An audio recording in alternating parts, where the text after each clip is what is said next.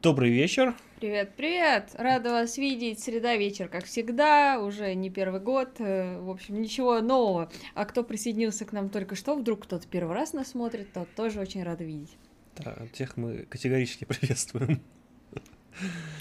Так, ну что, а, мы сегодня немножко с запоздалым анонсом, конечно, но, но лучше поздно, чем никогда.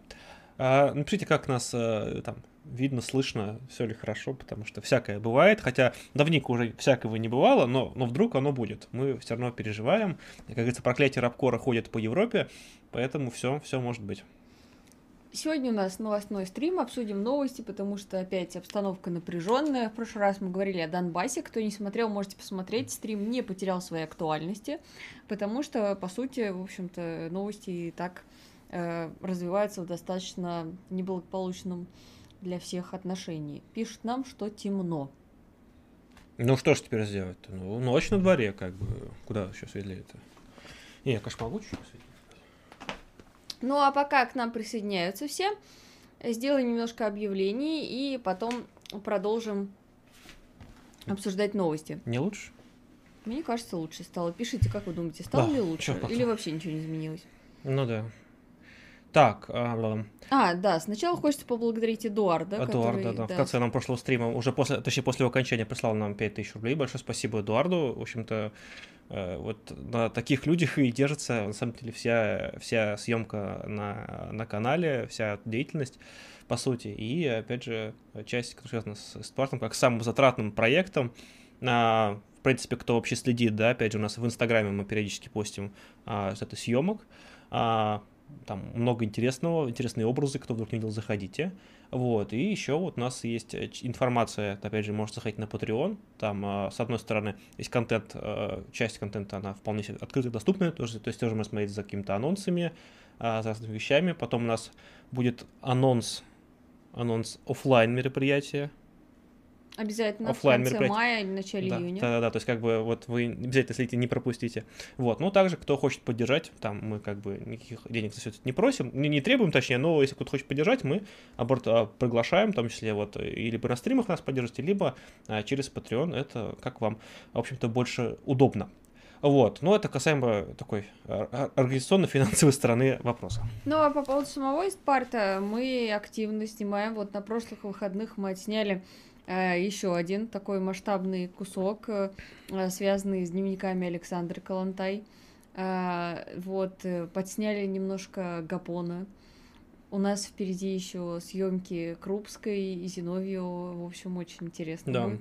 Вот, собственно, сегодня у нас а, с- мы числе собираем на съемку в Питере, потому что у нас, а, кроме съемок в Москве, мы будем на, по местам боевой славы пойдем. Вообще зададим а, славный город-герой Ленинград и, а, собственно, город трудовой славы Иваново. Поэтому, а, как бы, выезд, в общем-то, у нас такая вот самая, наверное, большая трата из У предстоящего меня всего. прям флешбеки пошли, когда я ехала в электричке в Нижний Новгород, там каждую станцию объявляет «Город-герой такой-то», «Город трудовой славы такой-то», Ну, там вряд ли герои по дороге есть в Нижний, а, из Москвы, если ехать. А вот эти- «Москва», Ну, Москва город-герой Да. только и все, да, других больше нет, да. а потом «Город трудовой Ну, славы» вторые слова там могут быть, да, какой-нибудь там, какой-нибудь Ковров, может быть, не знаю. и «Ковров» и «Нижний». А, Ну, да. что ж, пишут, что нас видно и слышно, а это значит, что мы можем перейти к нашим небольшим объявлениям. А, итак, для начала о грустном, о грустном поговорим, потому что э, продолжается преследование журналистов. И к журналистам редакции, я вот, да, затрудняюсь сказать, но Доха, наверное, не Доха, склоняется никак, да. А, пришли сотрудники, вот, отвезли в Следственный комитет, сейчас вот суд проходит прямо сейчас, и пытаются, ну, не пытаются, а, в общем-то, предъявили обвинение э, в том, что выложили ролик, ролик это уже удалили по требованию Роскомнадзора. По сути, в ролике э, ничего нету такого, там просто говорится о том, что вас не могут отчислить из университета, если вы посещаете митинги некоего гражданина, да, в поддержку некоего гражданина. И вот за этот ролик пришли обыски, конфисковали компьютеры, приходили к родственникам, к родителям. а, И вот по последним данным пытаются теперь вообще запретить журналистскую деятельность. В общем, какие-то совершенно нелепейшие санкции. Это, естественно, нарушение свободы слова. И, наверное, самое главное, что хочется сказать обо всей этой ситуации, то, что вот не нужно реагировать на это равнодушно, потому что э, такие вещи, они, к сожалению, стали происходить у нас в стране очень часто. Но если вот думать, типа, ну, еще одних, типа, ну да, уже, что еще хотеть, мы в России живем, то, к сожалению, победа как раз и останется за теми, кто э, за нарушение свободы слова и прочего. Вот нужно не терять чувство солидарности и продолжать бороться, даже если вот э, уже все это вот надоело и кажется, что какая-то вот такая беспросветная хрень происходит, потому что, э, в принципе, свобода журналистики, она показывает очень хорошо положение в стране. Я, конечно, когда училась на журфаке, нас не учили, что такое быть журналистом в России, к такому никто не готов. И по факту журналисты ничего не нарушили, но, как мы видим, их преследуют за их убеждения, по сути. Это недопустимо, и мы выражаем с ними солидарность и выступаем против таких преследований. Э, предлагаем вам хотя бы репостом, да, тоже оповестить, э, что происходит. Вот в группе Союз марксистов у нас есть статья, есть, э, опять же, на самом сайте Дохи, что происходит в прямом эфире. Обязательно распространяйте информацию, потому что чем шире это расходится, тем больше возможностей, опять же, защищаться. А, теперь к чуть более веселым новостям. А, в Союзе марксистов сейчас продолжается кампания против закона о просвещении. А, кто вдруг не знает, это такой замечательный закон, который регламентирует разную просветительскую деятельность, и он коснется и тех, кто в академических кругах. То есть, с одной стороны, вроде бы как, как бы и неплохой закон, типа там можно бороться со всякими не знаю, серыми косметологами, вот всякими шарлатанами из Инстаграма, да, но на самом деле за этим, как всегда, скрывается э, какая-то дичь, которая скажется на обычных людях, на тех, кто э, занимается действительно просвещением, ну, в общем, как обычно. И поэтому разные известные науч-поп-блогеры и представители академической среды на страницах на канале Союза марксистов высказывают свое мнение, и можете присоединиться к этой общественной кампании, обязательно тоже пройдите, э, посмотрите, можно поучаствовать. Да. Если что, ссылки я в чат кидаю, там, там кому интересно, по, по какой-то причине странно это все пропустил, обязательно э, познакомьтесь с темой. Также вот из последних таких вот, наверное, новостей э, проводится набор в новый онлайн-кружок Союза марксистов – и это такое заочное изучение диску... дискуссии. Сейчас вы вспомните, о чем я говорила пять минут назад, да? Так вот, никакого изучения марксизма там не происходит. А исключительно философские беседы о философии, а, дискуссии о дискуссиях э, и никакого просвещения, никакого да. просвещения. Один, один мрак, то есть марксисты от слова мрак, да, вот одно. Вот, вот, да. Кто хочет зарядиться мраком, вот вам туда ссылочку кинули, вот да. там подробная инструкция, что делать, если вы хотите вот по марксизму угореть. Так.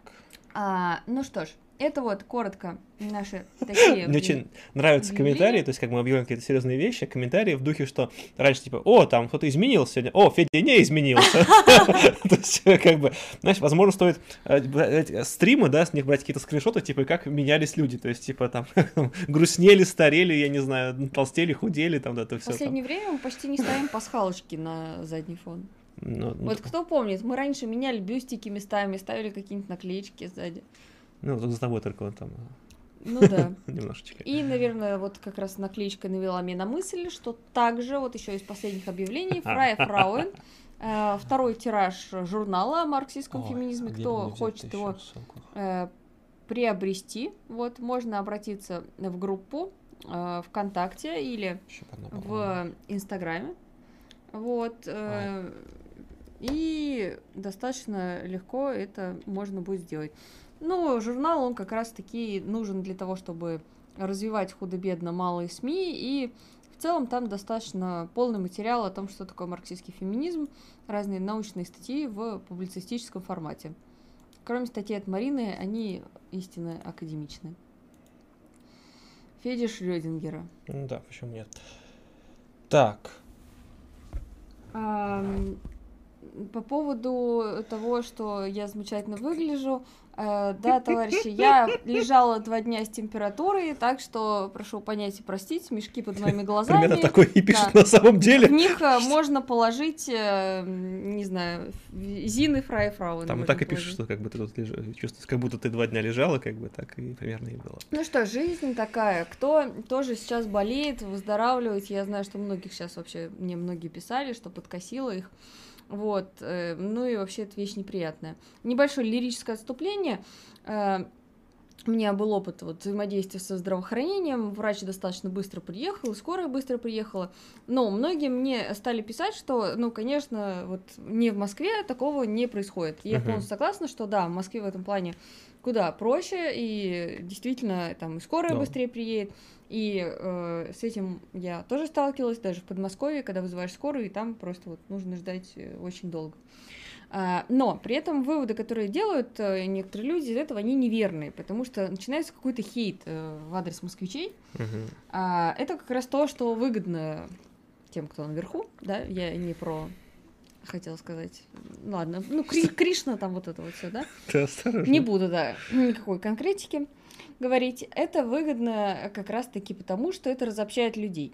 И на самом-то деле проблема не в том, что москвичам хорошо и скоро быстрее приезжает, а в том, что, в принципе, во всей стране происходит трендец, и то, что в Москве в этом плане чуть лучше, это не значит, что конкретные трудящиеся москвичи, они вот уроды, и надо говорить, фу, москвичи ужасные люди, ненавижу москвичей. Согласен. Э, дело как раз в том, что вот это все разобщает столицу, провинцию, и нам надо с этим бороться, потому что, по сути, все трудящиеся, они Э, да, мос- московские трудящиеся в несколько лучших условиях находятся, но это не значит, что они не имеют те же интересы, что и трудящиеся из других регионов. Сразу зажрались.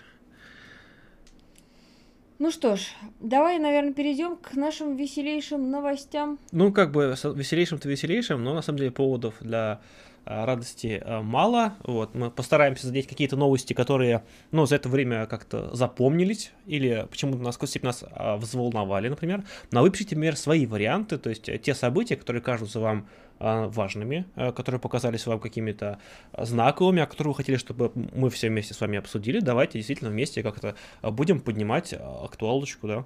Вот, в общем-то, мы брать события, они как, это как бы не то, что произошло буквально там сегодня-вчера, там событий последних пары недель, но тем не менее это то, что стоит вот, обсудить.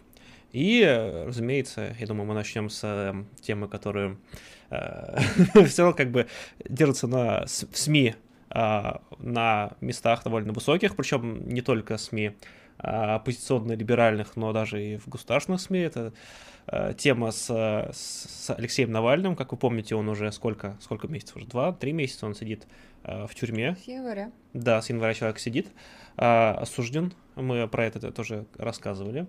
Э, но так получилось, что у него сейчас проблемы со здоровьем, и к нему не допускают врача. Просто, просто нет, потому что и объясняют это все очень интересным образом, потому что у него, у него в личном деле отсутствует паспорт. Просто, просто нет. Просто, просто иди нахер. Вот. А на все запросы говорит, ищите паспорт. Без него, типа, не, не, э, не окажем медицинскую помощь, и без него мы не можем, короче, строить ему досрочное освобождение. Хотя как будто кто-то питал иллюзии о том, что э, Алексей Анатольевич кто-то заранее освободит. То есть у него не оказывается медицинскую помощь, его там ночью по 8 часов, по 8 раз в сутки будет, ему провокаторов постоянно, ну, подсылали, тут много интересного было. И вот он э, в результате этого сел на на голодовку. Вот сколько он уже там, больше недели. Ну, слушай, уже э, да. э, позавчера, по-моему, 11 дней, ну где-то уже вторая неделя. Втора... Общем, почти, почти, около да. 14 дней. Да, вторая неделя уже головки кончается, вот это у него сух... Этот, нет, как этот? Воду он пьет. С, с водой головка, как она называется, не, сухая, а наоборот. В общем, да, вот он Причем очень интересно, вот не знаю, ты э, видела нет, по поводу провокации, которую устраивает э, да, смотрела, администрация. Да. Да. Ну, это, кстати, классика, это вот во все Расскажи, времена, мне кажется, не все в курсе. Да. Кто-то объявляет голодовку, э, то начинаются поблажки в камере. Вот, кстати, вот если кто-то не верит Навальному, вот в это я вот верю вообще легко, угу. потому что это реально это классика всех времен.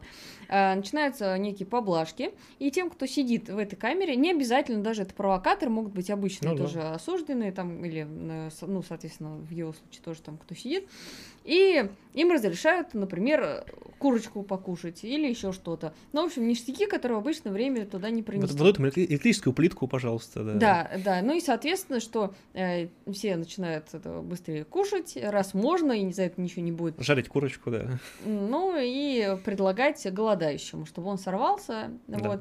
Ну, про подкладывание конфет это тоже, кстати, классика. То есть, э, ну, обычно это не конфеты, а что-то такое подложить в карман, чтобы э, человек обнаружил и съел, а потом это видео... Ну да, или съел, или там, у них же осмотры проводятся, там, а что это у вас, господин Навальный? Это вы так голодаете с конфетками? Как интересно. Мне кажется, можно подкладывать не сами конфеты, а фантики можно подкладывать. Мне кажется, тоже в этом плане прям хорошо можно. У быть. нас на канале есть видео про то, почему Навальный не коммунист, э, на самом да. деле. Видео не совсем про это, но про его взгляды и советую посмотреть. Вот видео достаточно четко обрисовывает его место в идеологическом поле.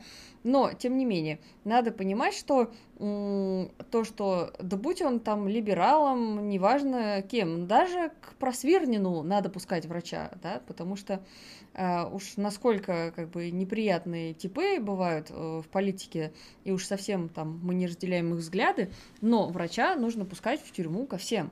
Да, в общем-то, да, это, эта тема также является а, важной. Вот, в частности, даже представители РПЦ некоторые вот, а, в частном порядке выступили в, в поддержку, скажем так, да, и вот священник Алексей Уминский попросил Навального, чтобы к нему допустили а, врача.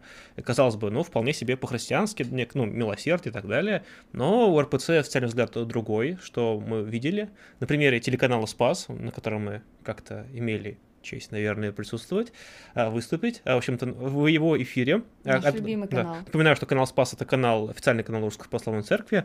В нем ответом стал эфир а, где Уминскому пригрозили уголовным делом и назвали преступником в рясе, насаждающим цветные технологии внутри православных приходов. Понимаете, вот человек призывает, чтобы а, к болеющему человеку в тюрьме все-таки допустили врача, а ведь это уголовное дело, преступник в рясе, рассадник цветных, э, вот этой вот всех э, цветных а, технологий. Ну, вот как, вам, как вам такое вот христианское милосердие, тем более а, Великий пост, который сейчас а, продолжается у православных, вот, ну, мне кажется, довольно показательно. В целом, то безумие, которое продолжается вокруг вот этой всей э, темы с Алексеем. Тут дело, наверное, даже не в том, что мы такие горячие любители Алексея, горячие его сторонники. То есть это в целом касается э, состояния э, пенитенциарной системы в России, исправительной системы, если угодно, исполнения наказания системы.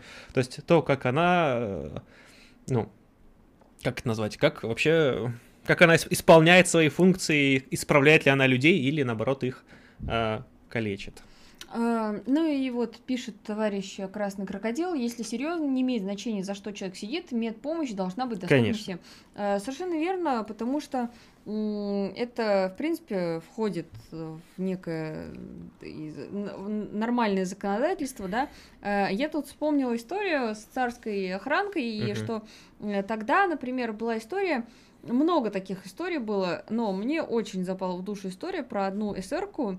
Вот я сейчас не могу вспомнить ее имя, меня просто плохая память на имена, фамилии, uh-huh. обязательно найду. В общем, суть в том, что она а, попала а, в тюрьму, будучи беременной. И а, у нее она родила в тюрьме, у нее начались осложнения после родов. И к ней не допускали врача, а, не допускали врача к ребенку. Вот, и, соответственно, э, ну, она умирала около месяца, в общем, uh-huh. жуткая история. И э, после этого начался тоже ряд э, терактов в память о ней. Но сам факт того, что вот это вот э, не можем казнить, да, uh-huh. не хотим выпускать, э, так э, пусть помрет э, uh-huh. в тюрьме, это, к сожалению, э, классика вот, режимов различного рода. И, ну, просто невозможно одобрять такое в принципе.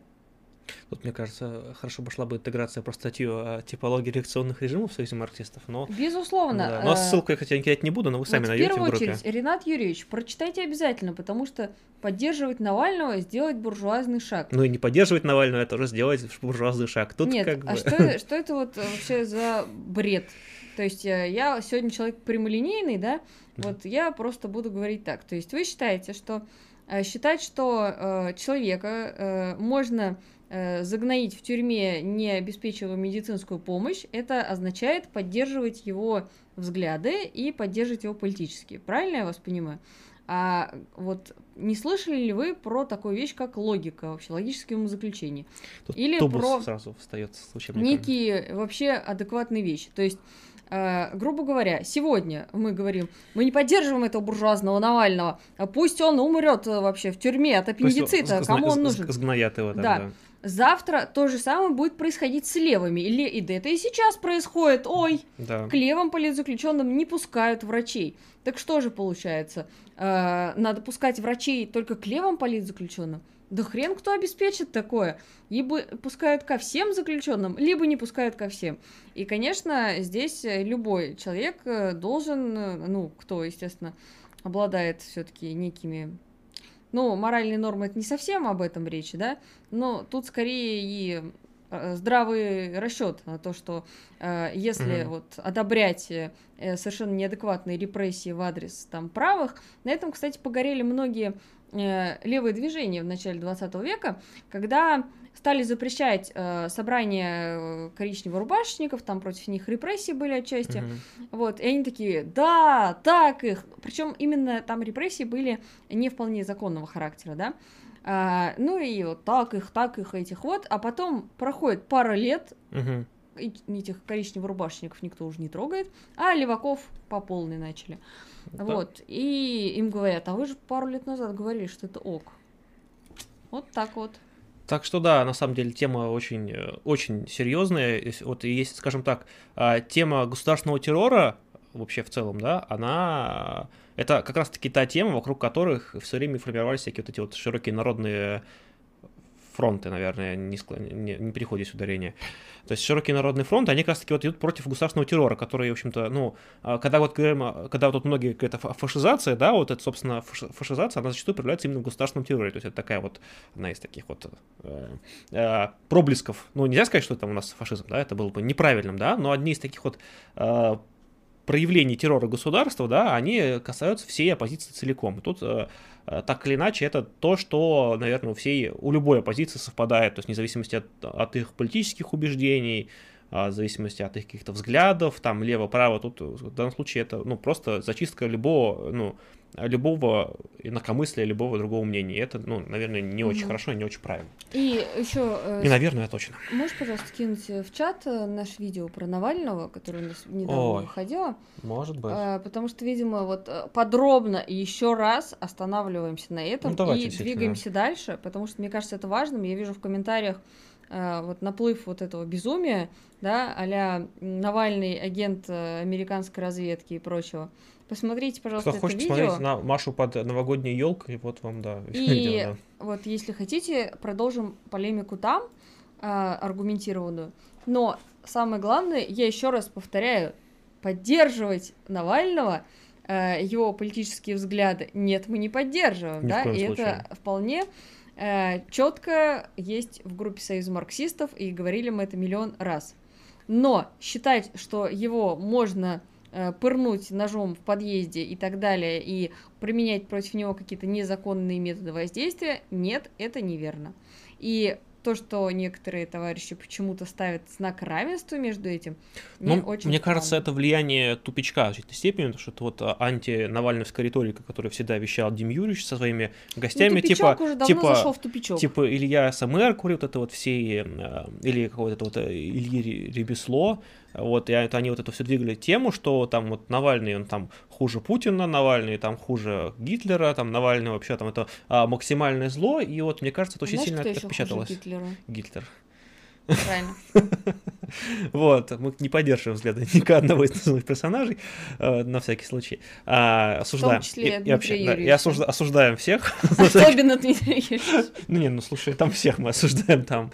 Вот, тут даже не, не важно. И суть в том, что да, вот это вот некоторая антипатия вот это к Навальному, знаешь, как к Навальному как абсолютному злу, мне кажется, довольно странной, потому что очень многие э, те, кто называют себя там левыми, коммунистами, марксистами, большевиками, ленинцами или просто большевиками, а по какой-то причине, а, например, выбирает, говорит, там, между там э, Путиным и Навальным, ну, пусть будет Путин. Но вот это тот выбор, в котором как бы, ну, или там, ну, хотя, а некоторые, которые такие более евроориентированные, назовем их так, да, выбирают Навального. Но это тот случай, когда вот реально оба хуже, и любой из этих выборов, он неправильный. Вот просто по умолчанию неправильный. Мы часто говорим о том, что э, современные реалии, они левых ставят в эту вилку, да. Где ты играешь по правилам системы, и ты должен выбрать или-или. Да. Или ты за поправки в Конституцию, или против. Но или ты хер ты за ДНР, за Украину. Да. Да-да-да.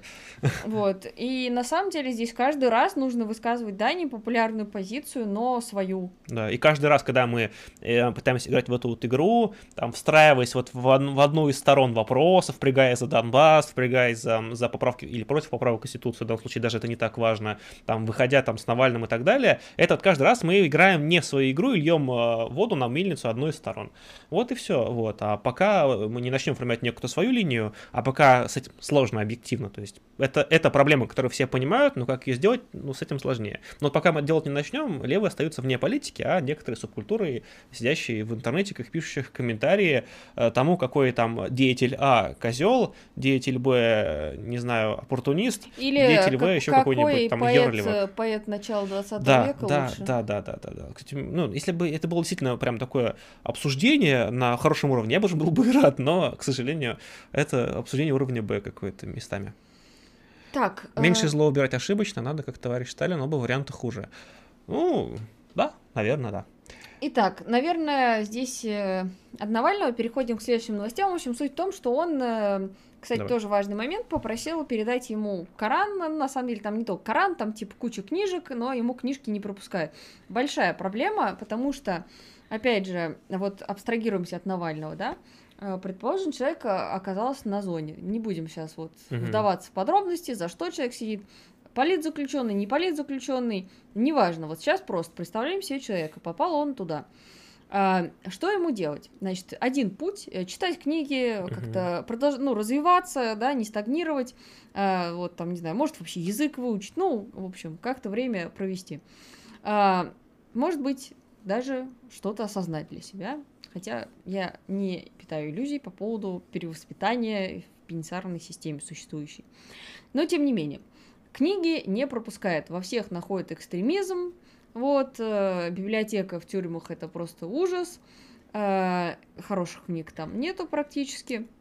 Ну и остается что там, делать? Там в основном религиозная литература уже ну, идет, да. да, сейчас. А что делать? А говорят вам, смотрите телевизор.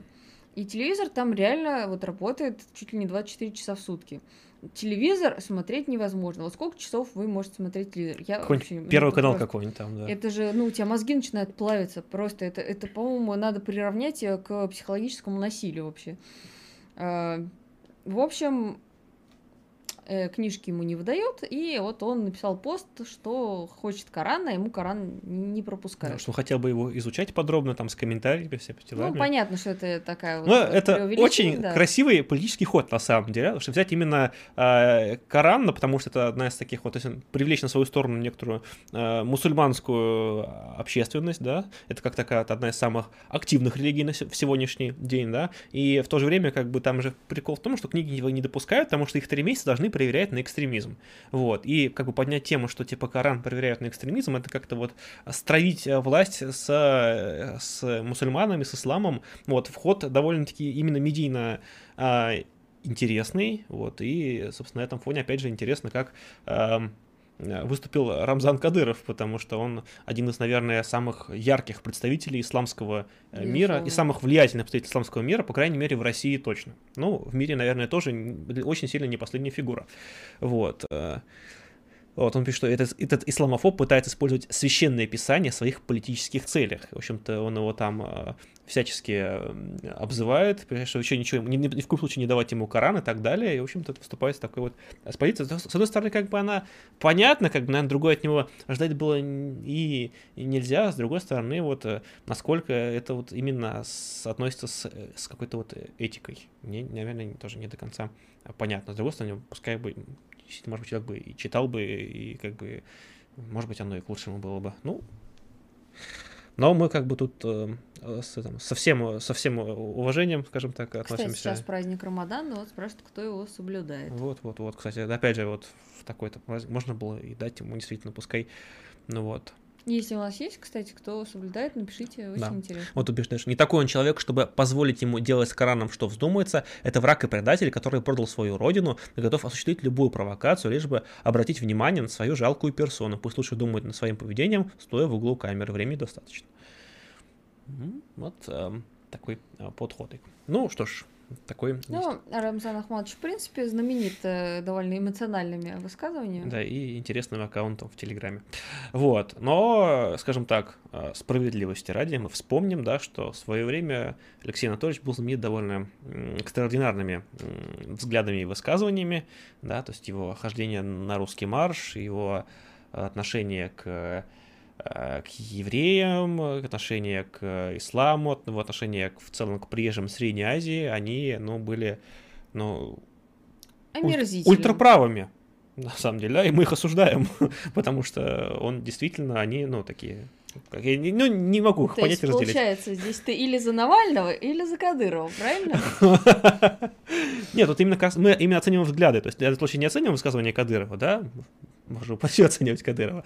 Вот, мы оцениваем именно убеждение Навального. В данном случае, конечно, то, что как он от такой э, резко шовинистической риторики с, э, именно с, куда-то съехал на какие-то такие вот э, либеральные позиции, да, скажем так, многие помнят его вот эти вот э, старые эти все высказывания и так далее. Ее пропаганда активно использовала, поэтому, мне кажется, ход интересный то, что он сделал, но он не сработает именно вот из-за того, что он слишком много он уже наговорил на эту тему.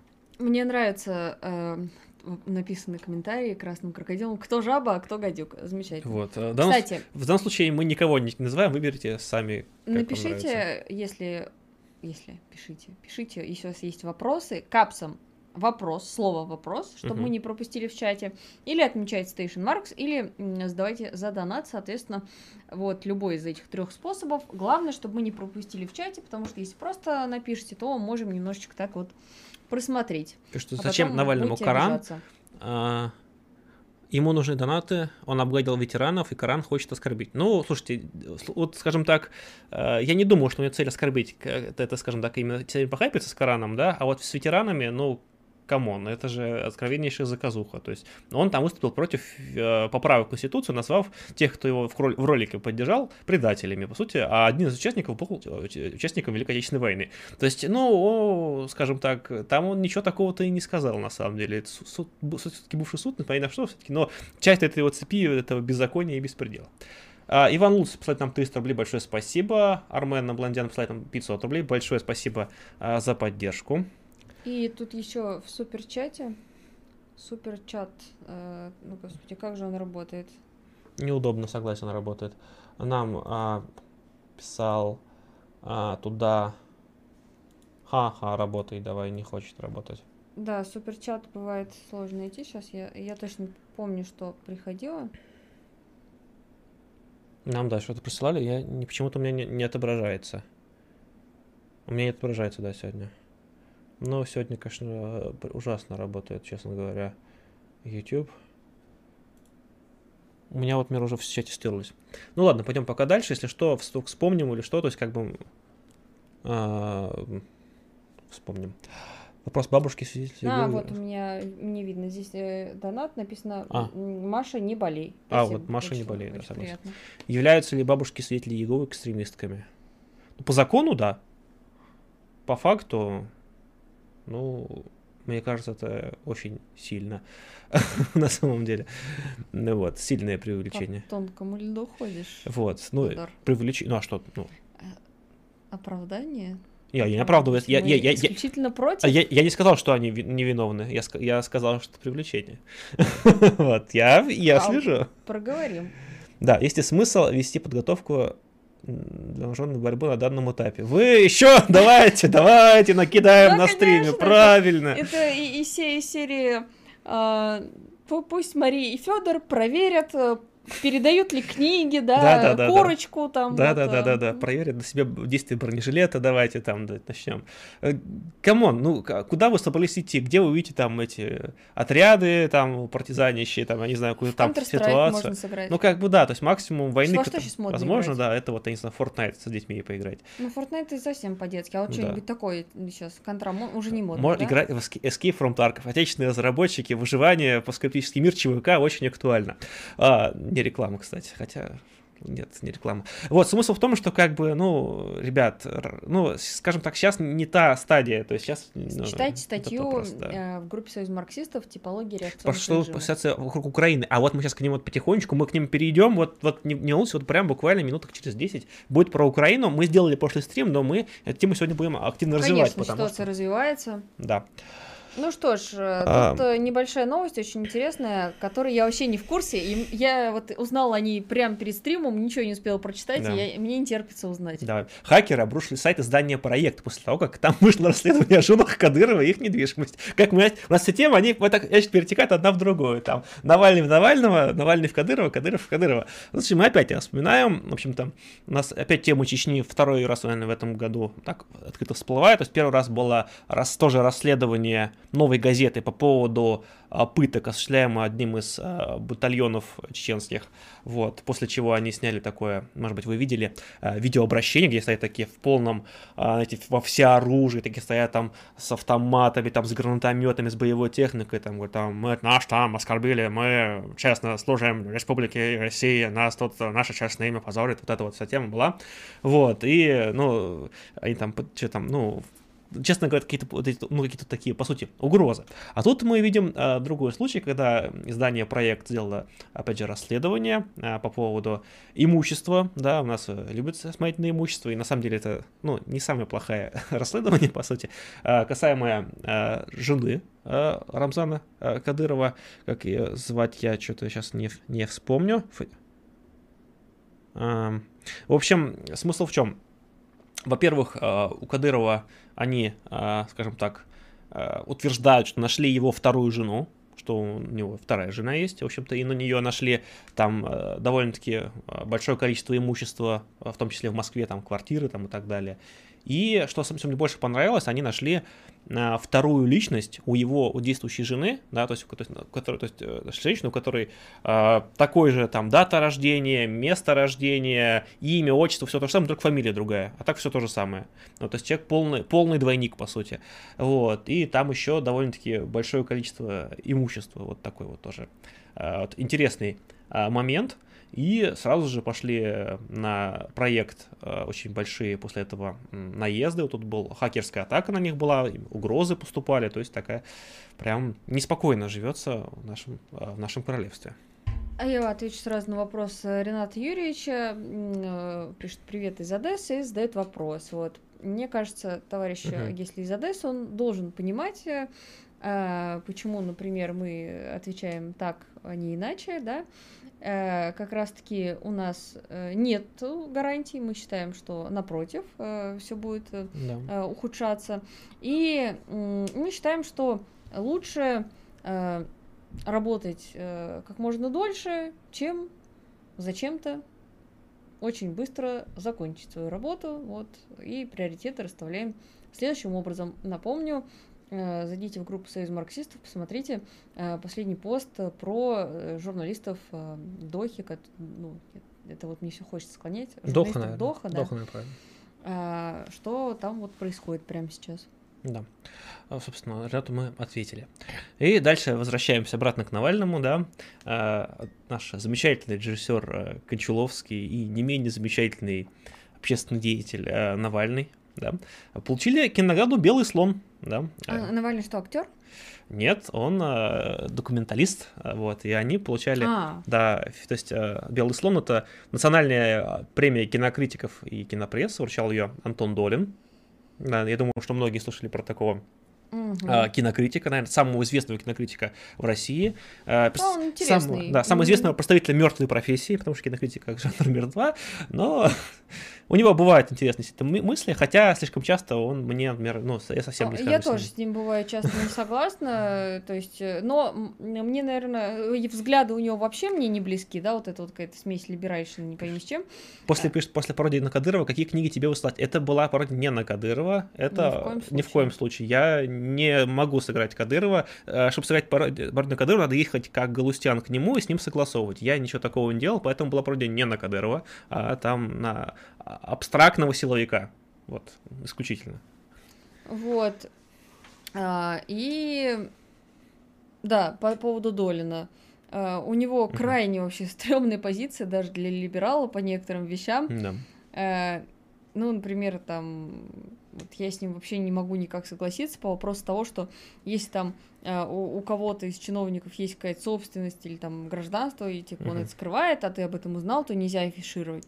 Вот я считаю, ну, тоже, что надо афишировать, потому что это Да. общественно значимо. Ну, это какой-то, не знаю, какой-то либертарианский подход какой-то совсем. Ну, у него, вот, да, что-то такое. Ну, и в целом он временами, конечно, ну, про, про левые и СССР я вообще молчу, там, конечно, полный трэш. Вот. Но именно вот если абстрагироваться, взять его кинокритическую деятельность, э, он достаточно эм, неплохие пишет э, статьи, вот, то есть даже учитывая то, что я там вижу, может, фильм по-другому, не согласна, Мгм. вот, нельзя все таки не сказать, Да. что он не талантливый в этом деле. Так, а, в общем-то, э, премию вручал Антон а, Долин. А, Премию была за фильм Кочеловского «Дорогие товарищи» «Расстрелили протестующие в Черкасске». Он признан лучшим в 2020 году. Мы э, с Марией на этом фильме были, Мгм. мы сходили в кино на премьеру.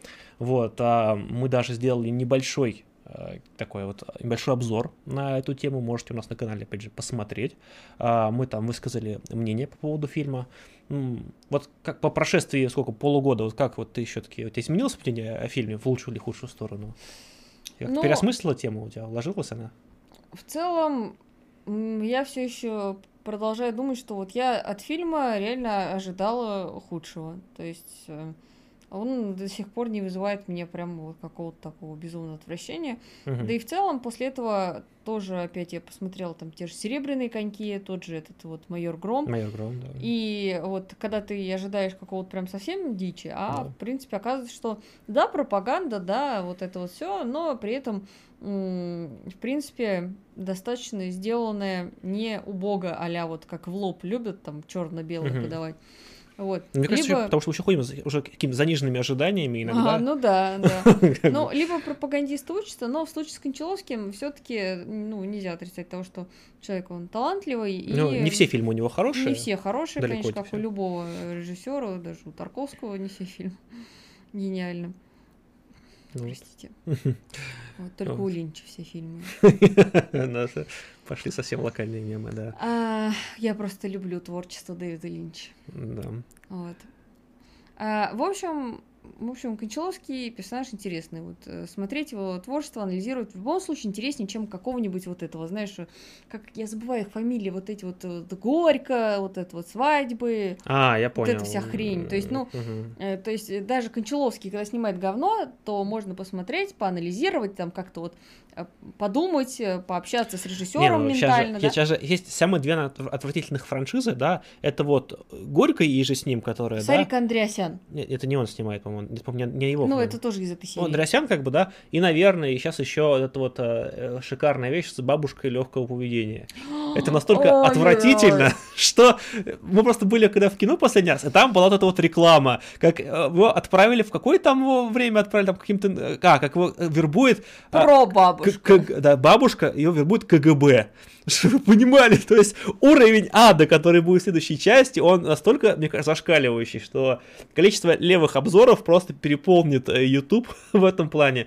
Э, с одной стороны, это как бы забавно, потому что оно реагирует на такое, вроде как бы, какой-то повод для левого. С другой стороны, плохо, что левые исключительно такими поводами и живут. Это, конечно, грустненько. Да, и я боюсь, что следующая про бабушка будет из 1917 и мы вот, ну, просто, наверное, все там вот левоблогеры, кто любит снимать обзорчики, будут в восторге, будут год про это рассказывать, но это будет, конечно, трэш. А по поводу Тарковского сразу... Крыжовников, да. А, Крыжовников, Крыжовников да. спасибо большое. А по поводу Тарковского сразу скажу то, что нет, я считаю Тарковского гениальным режиссером, и единственное, что не могу ему простить э, лошадь из Андрея Рублева. Но это тема другого вообще, наверное, стрима. Не будем про кино, а вернемся к премии. Угу.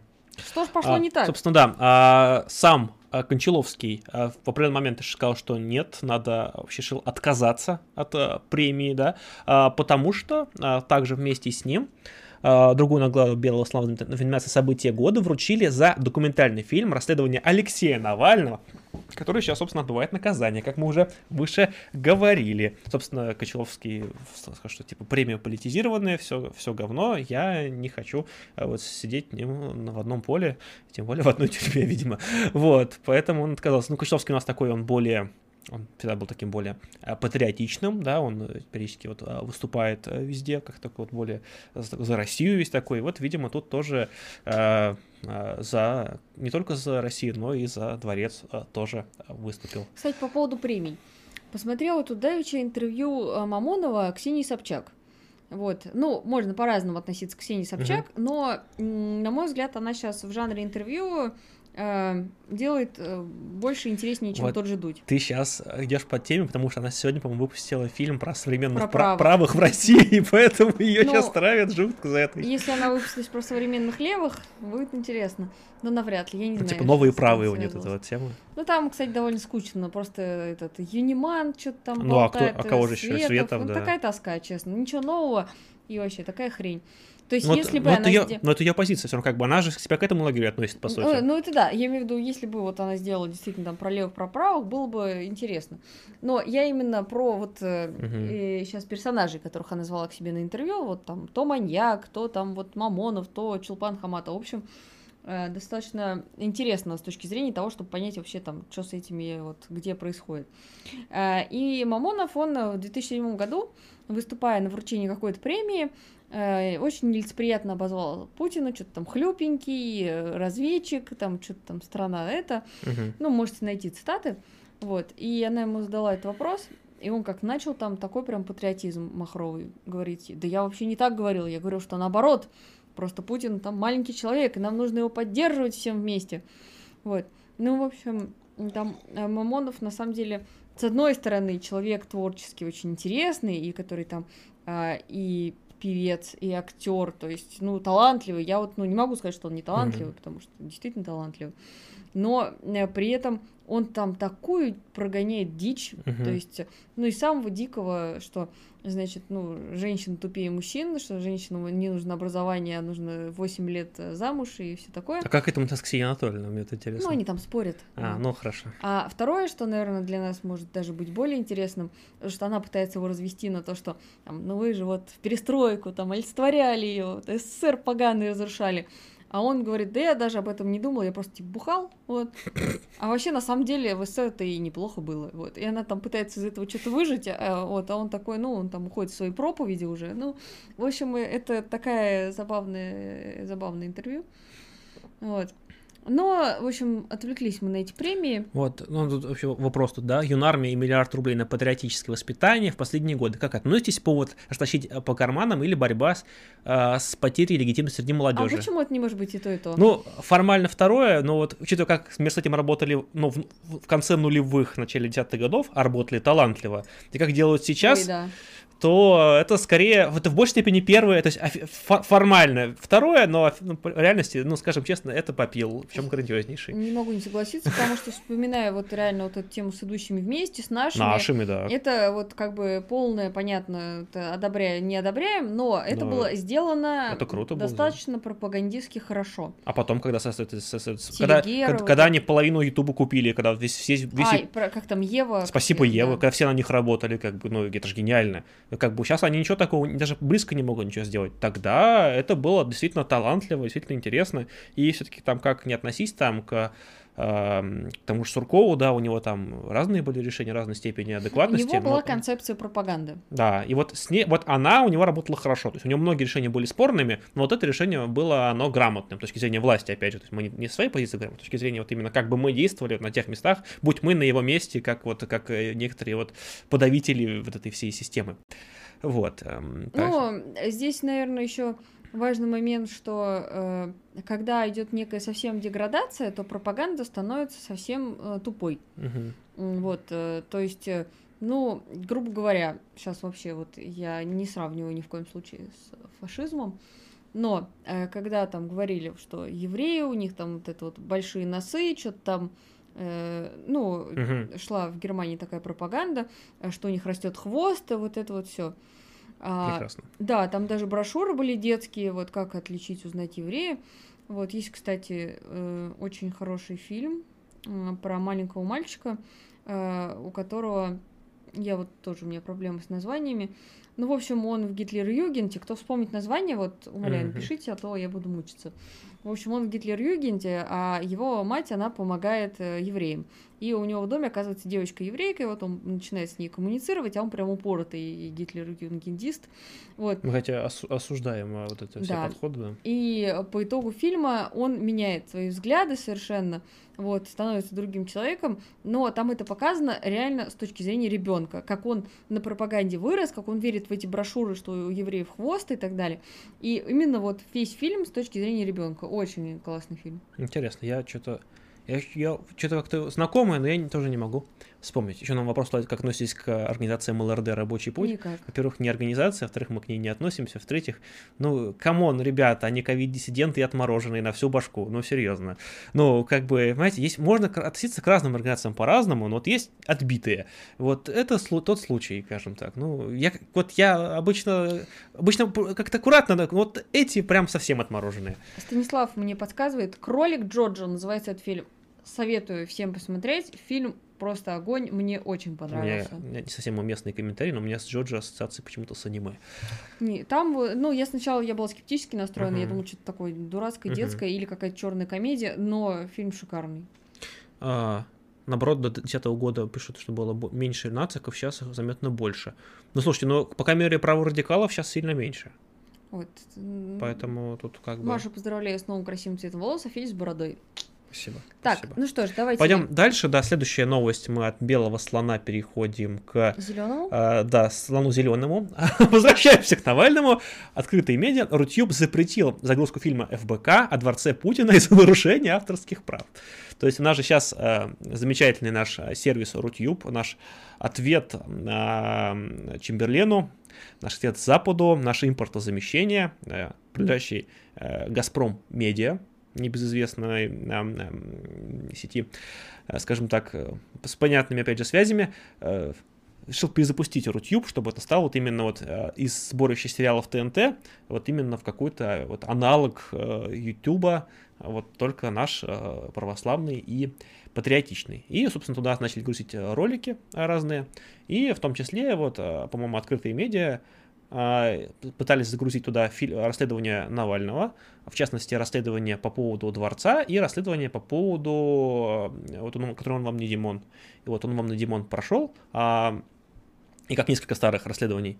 А это не пошло, потому что якобы нарушение авторских прав. Хотя ФБК всегда заявляли, что не против распространения, не против перезаливов, и в целом даже у них разрешение было, но а, скажем так, а, все равно модерация рутюбовская не позволила. Потом они начали поднимать шум, сделали публикацию, после этого Рутюб удалил вообще все ролики Навального вот у себя. Вот. Так что готовимся к нашему как это называют нас? Чебурнету это называют, да, когда mm-hmm. типа что там, а, она автономный интернет, вот, э, пожалуйста, как э, он будет работать, пока это на каких-то таких простейших показаниях. Опять же, тут дело не в Навальном, фиг бы с ним, то есть можно поставить любую фамилию. Это суть в том, что вот то, что нас будет ждать через прям, лет через пять. Я думаю, вот это вот, вот в такой интернет, э, то есть как сейчас выглядит телевидение, да, вот полностью ограниченные, запрещенные э, и, и скучное, таким же потихонечку у нас будет и мировая сеть. Добро пожаловать. Остаются газеты. Газета, газета «Молния». Читайте газету «Молния» и раздавайте газету «Молния». Так, а, есть вопрос. Есть знакомый из Франции, работает профессионально с, крипт... с блокчейном, криптовалютами, а на левых взглядах есть возможность побеседовать с ней и перевести на русский язык. Есть ли такая информация? Ну, здесь, наверное, единственное, что нужно, чтобы человек э, хорошо разбирался в теме. Если они действительно хорошо разговаривают, то, ну, если действительно хорошо разговаривают, а хорошо в теме разбираются, то почему бы и нет? Пишите, мы постараемся, а, на, разумеется, говорить, наверное, на французском, но придумаем что-нибудь. А... В конце концов, в Союзе марксистов есть международное отдел, например. Да. Если на Рутюбе будет реклама, как на Ютубе, пойдут туда. Не по... Понимаете, в чем дело? Дело, э, реклама, которая встроенная на площадках, она дает копейки, вообще копейки. Прям, ну, ни о чем.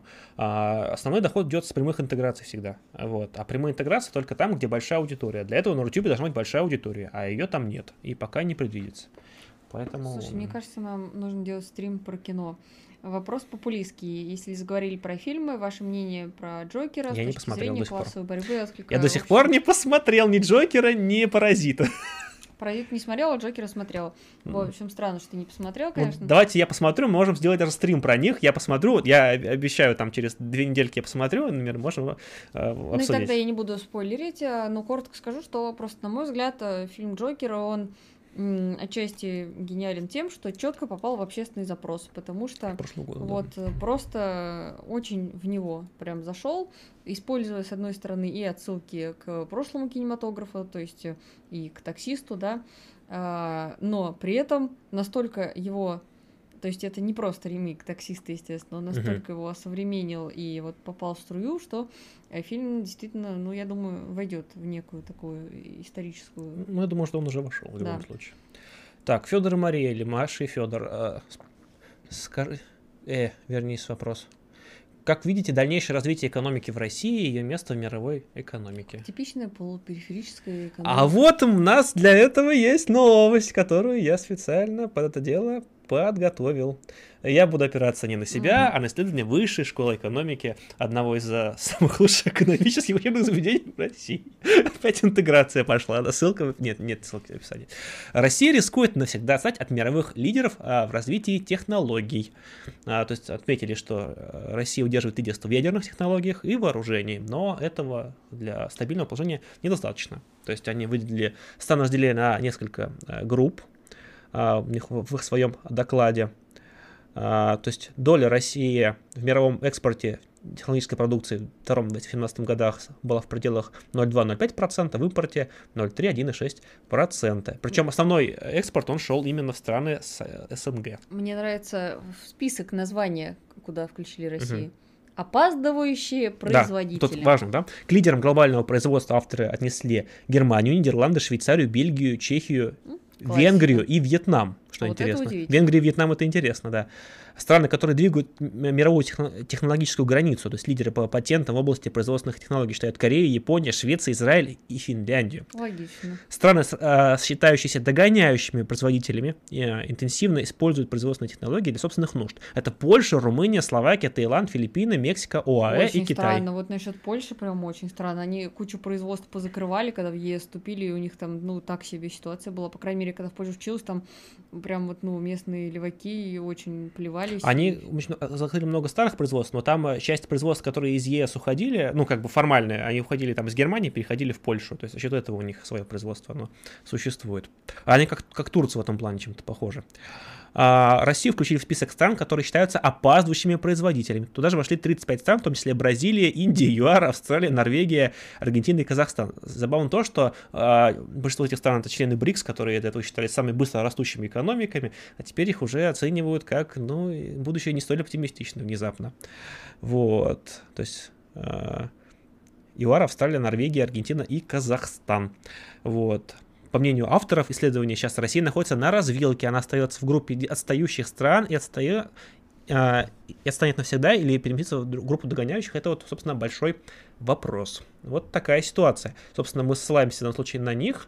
Ну и в целом, наверное, то есть как тут не относиться к высшей школе экономики, э, безусловно, в данном случае они мне кажется, право действительно у нас ну, да, в основном это... все отстает, к сожалению. Для Нет. страны полупериферии это да. характерный путь. Либо в догоняющий, либо ну, безбожно да. в периферии. Нет, есть... А, нет, давайте отметим, да, скажем, скажем нам скажут, вы что, как вы можете, давайте скажем честно о достижениях, да? Они в том числе есть. А, например, а, вот в случае с прививкой, кстати, вот, да, с спутником, например, да, она же, ну, оказалась там в первом в мире, по сути, да, кто прошел все клинические испытания, первым заявленным, да, и так далее. То есть это объективно одно из там таких достижений.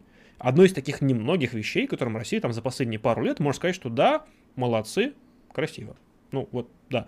Но а, если мы смотрим что-то другое, то в других областях все э, гораздо и гораздо хуже, да, то есть если мы смотрим, например, там, что мы, мы там э, второе место в мире по поставкам вооружений, но смотрим, опять же, кому мы ее поставляем, это обычно либо страны, это в основном страны, которые уже в советское время так или иначе пользовались оружием советским, да, и это в основном либо модернизация уже существующей техники, это какие-то вот ремонты или пополнение парка, то есть чтобы у тебя парк был более-менее однообразным, да, ты просто его заменяешь. А какие-то более развитые страны гораздо реже э, технику, например, используют. Там исключение может быть там самый такой мощный партнер, это такая Индия, да, но там, опять же, там специфика своя. Вот, поэтому тоже такое. Э, самая такая, наверное, действительно сфера, которая остается, это атомная сфера, потому что в России нее зачастую остается, ну, одной из передовых стран, э, как в частности ядерной безопасности. Э, тут как бы как бы Чернобыль очень сильно повлиял, а, так и в плане там технологий там работы с топливом и так далее. Это очень как бы ценно, но, как правильно заметили, этого недостаточно для прорывов. Вот, тут э, есть сферы, которые могли бы работать. Вот, например, не знаю, вот вы видели вы или нет, скажите, напишите, пожалуйста. Вот видео было вот у Стаса, как просто на, про процессор Эльбрус, да, про компанию МЦСТ, которая занимается вот, российской микроэлектроникой. Вот, очень интересно, очень показательно, потому что э, Эльбрус это именно процессор, который продолжает развивать именно вот советский подход к железу, то есть они основываются на советских э, суперкомпьютерах Эльбрус, то есть они ту, ту же технологию, ту же архитектуру э, продолжают. Они могли бы выпускать сейчас ну, довольно-таки современные э, процессоры, хоть и, опять же, под свою архитектуру, но, э, скажем так, государственная помощь там, она хоть и есть, без нее бы они вообще не выжили, но она очень и очень слабая, и, разумеется, там, а, сделать какое-то производство более-менее передовое в России, ну, практически невозможно. То есть оно все все заказывается так или иначе. А, это какой-нибудь Тайвань, там вот эти все предприятия. А в России такое самое передовое производство по электронике, это, наверное, а, в этом в Зеленограде это вот э, завод, который там на котором Байкал делают, но он делает там процессоры, которые ну, в мире делали лет 15 назад, наверное. То есть, как бы, оно как бы есть, но вот отстающее. И так во многих сферах, то есть, какие-то достижения есть, но они могли бы быть больше, но государство в них вроде как бы, вроде как на словах заинтересовано, но по факту, ну, и mm-hmm. не, не помогает. А плюс, как бы, наличие, опять же, коррупции в этих всех сферах, оно также не, не, далеко не способствует это вопросам безопасности. А просто наши прививки прошли третью фазу испытания. А, да, спутник прошел. Спутник единственный вообще в мире, по-моему, кто прошел пока штатно. Если я правильно помню. Вопрос, я слышал, Вот, что... подожди, Федя через силу перечислила достижения. Все мало. Космос, атом, ВПК, медицина. Медицина как раз таки не в достижениях. Это именно наука медицинская, но не сама медицина. ВПК в очень спорном положении, тоже не совсем правда. Атомка, да, безусловно. А, космос, космос, Рос... а, тут же у нас недавно был день космонавтики, да, тут было очень много материалов по поводу российской космонавтики, и, в общем-то, ее эволюции от мирового лидера, о котором она, безусловно, являлась в определенный момент, до страны, скажем так, стабильно стагнирующей по космическим технологиям потому что, ну, Россия сейчас по факту, то есть э, никакого ну, развития не я имеет. Я помню момент, я работала как раз э, в как, федеральных как, СМИ, как и у ГЛОНАССа дела э, хотя бы? с ракетоносителями была такая тема, что э, как раз вот все штаты, штаты были подвязаны на Россию, да. и тут они начали сами, и Россия им была уже не нужна. Да. И был вопрос, как это подавать в СМИ, потому что это был настолько сокрушительный провал, потому что, ну, это просто Россию сместило вот на Посмотрите статистику запусков, да. Уже. То есть был период, когда США они снимали э, свои корабли, по сути, и пользовались российскими в основном. И это был до период такого, ну, отчасти расцвета в Роскосмосе. Но, к сожалению, он был использован неэффективно, и по факту сейчас по запускам Россия все больше и больше теряет э, позиции. Про частные космические компании я молчу. То есть S7, то есть сначала это была компания «Морской старт», она не взлетела, а в итоге ее купила авиакомпания S7 там все тоже не взлетело. Э, сколько у нас там э, неудачных пусков за последние годы? 16, по-моему. Это, это очень много. То есть, с одной стороны, как бы это здорово, но технологии, к сожалению, это в основном того периода. Там все эти громкие заявления Рогозина там про лунную базу, про там марсианскую и так далее. Ну, нет, скажем так, для того, чтобы хотя бы лунную базу, нужно хотя бы до Луны добраться. Да, напоминаю, что советские космонавты до Луны так и не добрались, и российские уж и подавно. Ну и не будем говорить, что на предприятиях, которые работают в космической отрасли, ситуация да. крайне печальная, многие закрываются, людей увольняют, но об этом не сейчас. А, тут был вопрос по поводу того, что производит ли Россия оружейный плутоний. А, я не в курсе. Официально нет по факту, да, скорее всего, да. Он же уступает обычным продуктам на реакторах, на некоторых. То есть специальные реакторы все закрыты официально. Вот. Что вы несете, они летят сутки, Россия за три часа долетает. Mm-hmm. Че, куда? Куда? Что? Что? Про что речь? ГЛОНАСС Космос населения в РФ как бы уже нет. Плюс как бы у нас те же самые ГЛОНАССы, да, они же типа делались как типа наш, наш аналог ответ GPS, но по факту ГЛОНАСС не выстрелил, потому что у нас нет компонентной базы для их производства, и после санкций программа по сути свернута. Ну, то, что, ну, э, дело в том, что спутников необходимо поддерживать определенную группировку э, на орбите для покрытия нормального. Она, мягко говоря, сейчас недостаточно. Более того, спутники, они периодически выбывают по тем или иным причинам, их нужно восполнять. Восполнять нечем. Ребят, все, ГЛОНАССу хана.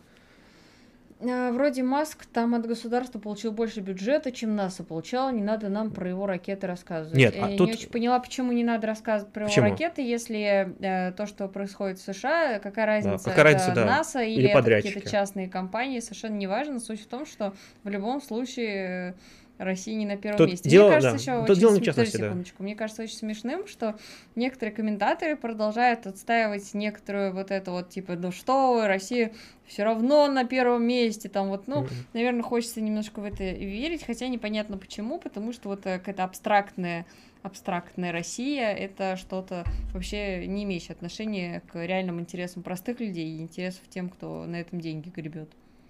Тут, скажем так, да, тут первое только по количеству понтов, к сожалению, уже сейчас. Хотя тут какой-нибудь Казахстан, конечно, спорит, да, потому что казах без понтов, беспонтовый казах, как известно. Но это шутка, тут никакого этого казаха Американцы отлично. летят сутки до МКС, а наши за три часа. Вы пургу не несите. Ну да. А, давайте мы, опять же, понимаете, суть в чем? Суть технологии, она может быть какой угодно. Это, как ваша, может быть крутая идея, да, но скажем так, как вы, то есть вопрос в ее применимой, применимости, да, а вопрос всегда в экономической эффективности и количестве заказов на нее. Если заказов нет, то ваша супер крутая технология, но оказывается, ну, не, не удел. То есть, опять же, Россия по количеству пусков до свидания, по а, брать, если астрономию, как бы она связана с космической сферой, угу. радиотелескопы, ага, а телескопы, которые, собственно, выводятся орбитальные, вообще э, там все очень печально и так далее. То есть э, Россия оставалась таким космическим э, карго-перевозчиком долгое время, и только это была главная сфера, где она была таким, то есть в России был, а, преимущество по тому, что у нее был самый большой, точнее, у СССР был самый большой опыт по строительству орбитальных станций, и поэтому МКС строила Россия на американские деньги, кстати, поэтому формально они американские, вот, и она тем, кто обслуживала и возила а, экипажи и грузы. Хотя, опять же, там с грузоподъемностью проблемы, кстати, у кораблей были всегда. Вот. Но, по сути, сейчас э, именно космические, э, скажем так, доставку космических аппаратов, а дело не, не только в МКС, дело еще и в том, что э, на орбите Земли существует большое количество спутников технических, которые там спутники связи там и так далее, и так далее, много для чего. И вот основное количество пусков это для них, на самом деле, а не для МКС. МКС это дорогая игрушка, по факту, дорогая очень лаборатория. А основное это вот именно вывод э, вот этих вот спутников. И вот э, главный заработок всегда идет с них. И вот их, опять же, видите, не выбирают по тем или иным причинам. Ну, Иван пишет, э, Маска это симбиоз частника и государства. Да, безусловно. Ошибаются и рыночники, и социалисты, когда критикуют его с разных позиций. Была шутка про SpaceX, когда запускался ракеты, выходил белый дым из ракеты, что это деньги налогоплательщиков США. А, Илон Маск, он гений в том плане, она понимает, что он гений. Не в плане инженерии какой, там ничего не такого нет. Он гениальный пиарщик, который себя супер дорого продает. По сути, ничего такого не сделав, ну, экстраординарного. Просто он завышает ожидания, за счет этого как бы там Tesla оказывается одной из самых дорогих компаний. Просто именно на ожиданиях и на раскрученном пиаре. Это пузырек такой на самом деле. Вот, а вам Илон Маск показывал свою ракету? Вот, да, именно. Он всем, он всем показал свою ракету, скажем так, и Теслу запустил. Э, шикарный же пиар, да? Все, все же про это знают, все про это говорили. Вот он, он умеет, вот он, он умеет подавать свои достижения. Вот это, это круто. Что же, двигаемся дальше э, по новостям нашим.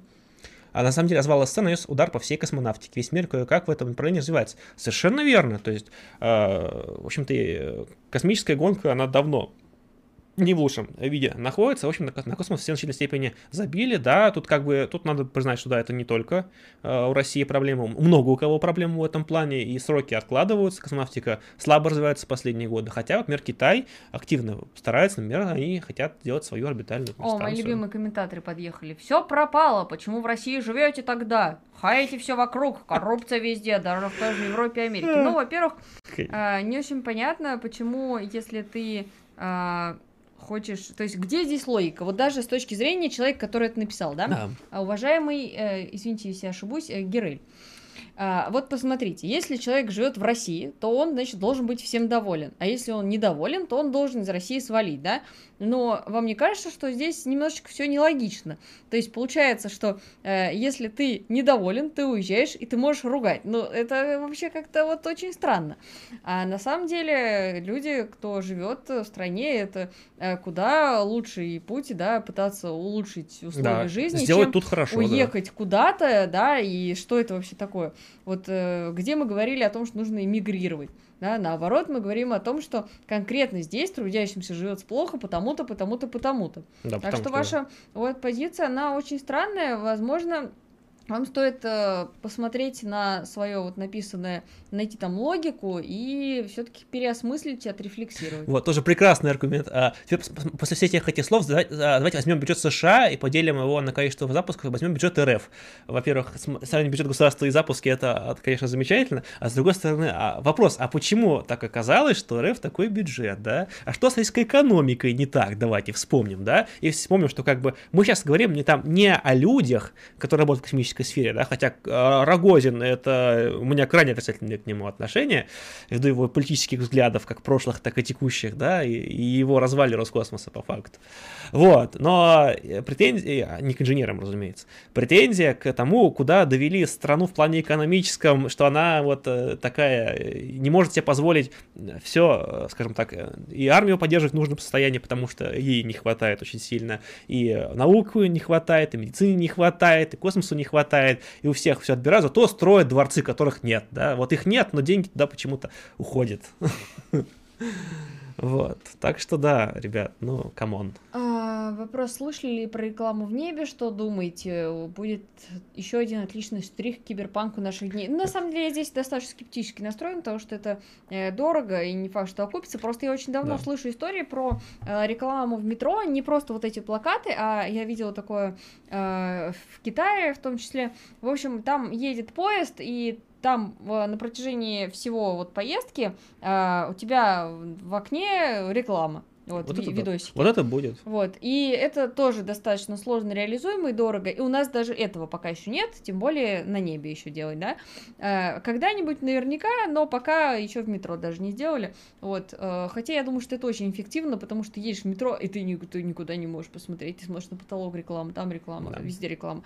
И ты вынужден смотреть это говнище.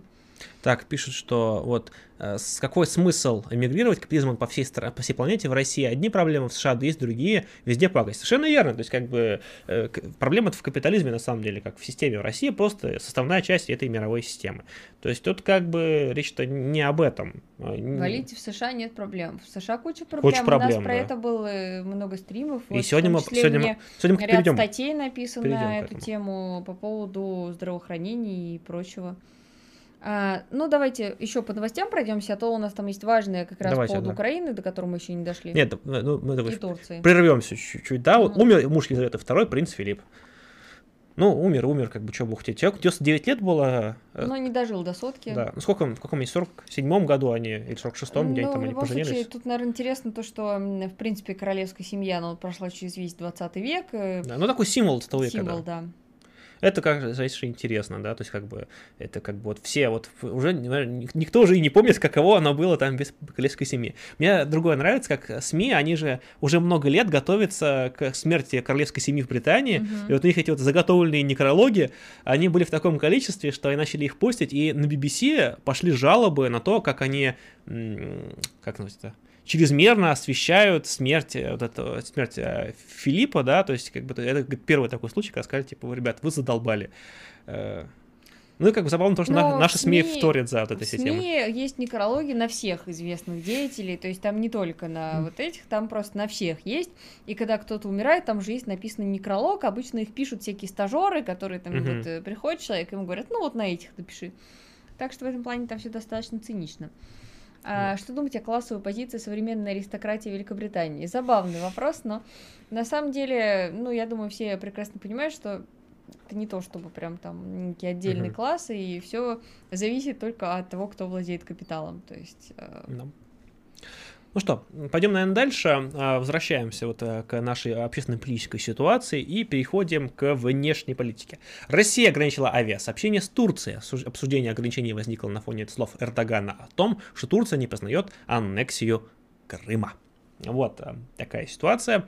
Э, более полумиллиона российских туристов не смогут поехать на отдых в мае месяце, а так э, многие хотели, копили, с того года никак не могли вырваться, и вот бы раз, а Многие нет, еще нет. и в том году должны были полететь, да. у них отменилось, деньги вернули на депозит, они купили новые путевки в этом году. Им опять, да. Все это дело завернулось, плюс там довольно большое количество людей уже уехало, находятся там, и им как бы вернуться, а авиакомпания начала иметь цену на билеты, мне тут знакомая моя как раз-таки там, э, находясь, говорила, там цена что-то порядка 60 тысяч за билет, что как бы вообще дичь, дикая дичь на самом деле, там, учитывая там, что у людей обычно путевки в три раза дешевле, чем вот эта вся стоимость, ну, это какое-то да, форменнейшее э, безумие, да, но, с другой стороны, вот это все э, перебранки вот с Турцией, это вот часть нашей э, ну, текущей ситуации. Всей. Это классика, когда там работаешь журналистом, то у вас каждый день, м-м, как мы сегодня относимся к Эрдогану? Ой, а как сегодня? А потому что, ну, Эрдоган и Путин, это вообще, это, не знаю, можно снимать мелодраму про их взаимоотношения, угу. э, там от безумной любви, у России и Турции лучшие друзьяшки, э, вот, до э, объявляем войну, коварный Эрдоган, там на наших, наших бьют. Ну, особенно если вспомните историю с летчиком, да, который там погиб. Ну, все это вообще, ой, в общем, очень э, каждый раз пляшет, а все почему? Все потому что э, режимы Турции и России, они э, отчасти похожи, не идентичны mm-hmm. ни в коем случае, но похожи. И э, поэтому, естественно, что э, во многих отношениях они вынуждены сходиться, в том числе и экономически это бывает выгодно. Вот. Но, с другой стороны, э, каждый раз, когда, например, тому же Эрдогану выгоднее покорешиться с Западом, он идет на это. Вот у России просто не бывает такого, что типа mm-hmm. с Западом. Вот. Поэтому, когда начинают там тоже, насмотревшись пропаганды, думать, что о, Эрдоган кровавый диктатор, о нет, Эрдоган замечательный и хороший лидер, ну, в принципе, нужно просто вспомнить а месяц назад, что говорили. Потому что вот угу. по поводу Эрдогана реально это все похоже на известные антиутопии, где буквально месяц назад говорили одно, сейчас полностью противоположное. Вот. И кто не помнит, ну, просто надо вспомнить, потому что интернет хранит все. Ну, а здесь э, есть ли вообще, вот как вы думаете, отголосок того, что с Зеленским встретился Эрдоган, угу. а, то, что вот он ему пообещал поддержку в вступлении в НАТО и все прочее, и вот якобы в отместку Россия, значит, ограничила авиасообщение. А, но здесь немножко спорно. Спорно в том плане, что все-таки э, туризм для Турции не единственный источник дохода, и прям каким-то, ну, прям супер ударом я не думаю, что это станет. А другой вопрос, что вот это вот э, помериться бицепсами, да, это вполне да. в духе. И отчасти это может быть действительно причиной, но каким-то серьезным последствиям я не думаю, что это принесет, потому что бывало и хуже, бывало и лучше. То есть это вот ну, какая-то вот такая вот постоянка да. между Россией и Турцией. Да, но тут, скажем так, это односторонне не обошлось. Тут Эрдоган э, вступал, да, а они тут э, уже заявили, да, несколько, по-моему, недель назад о том, что Турция планирует построить э, Стамбульский канал, то есть это канал, который бы дублировал Босфор Дарданеллы, чтобы был, скажем, еще один канал морского сообщения между э, Чер... Черным морем и Средиземным морем, соответственно.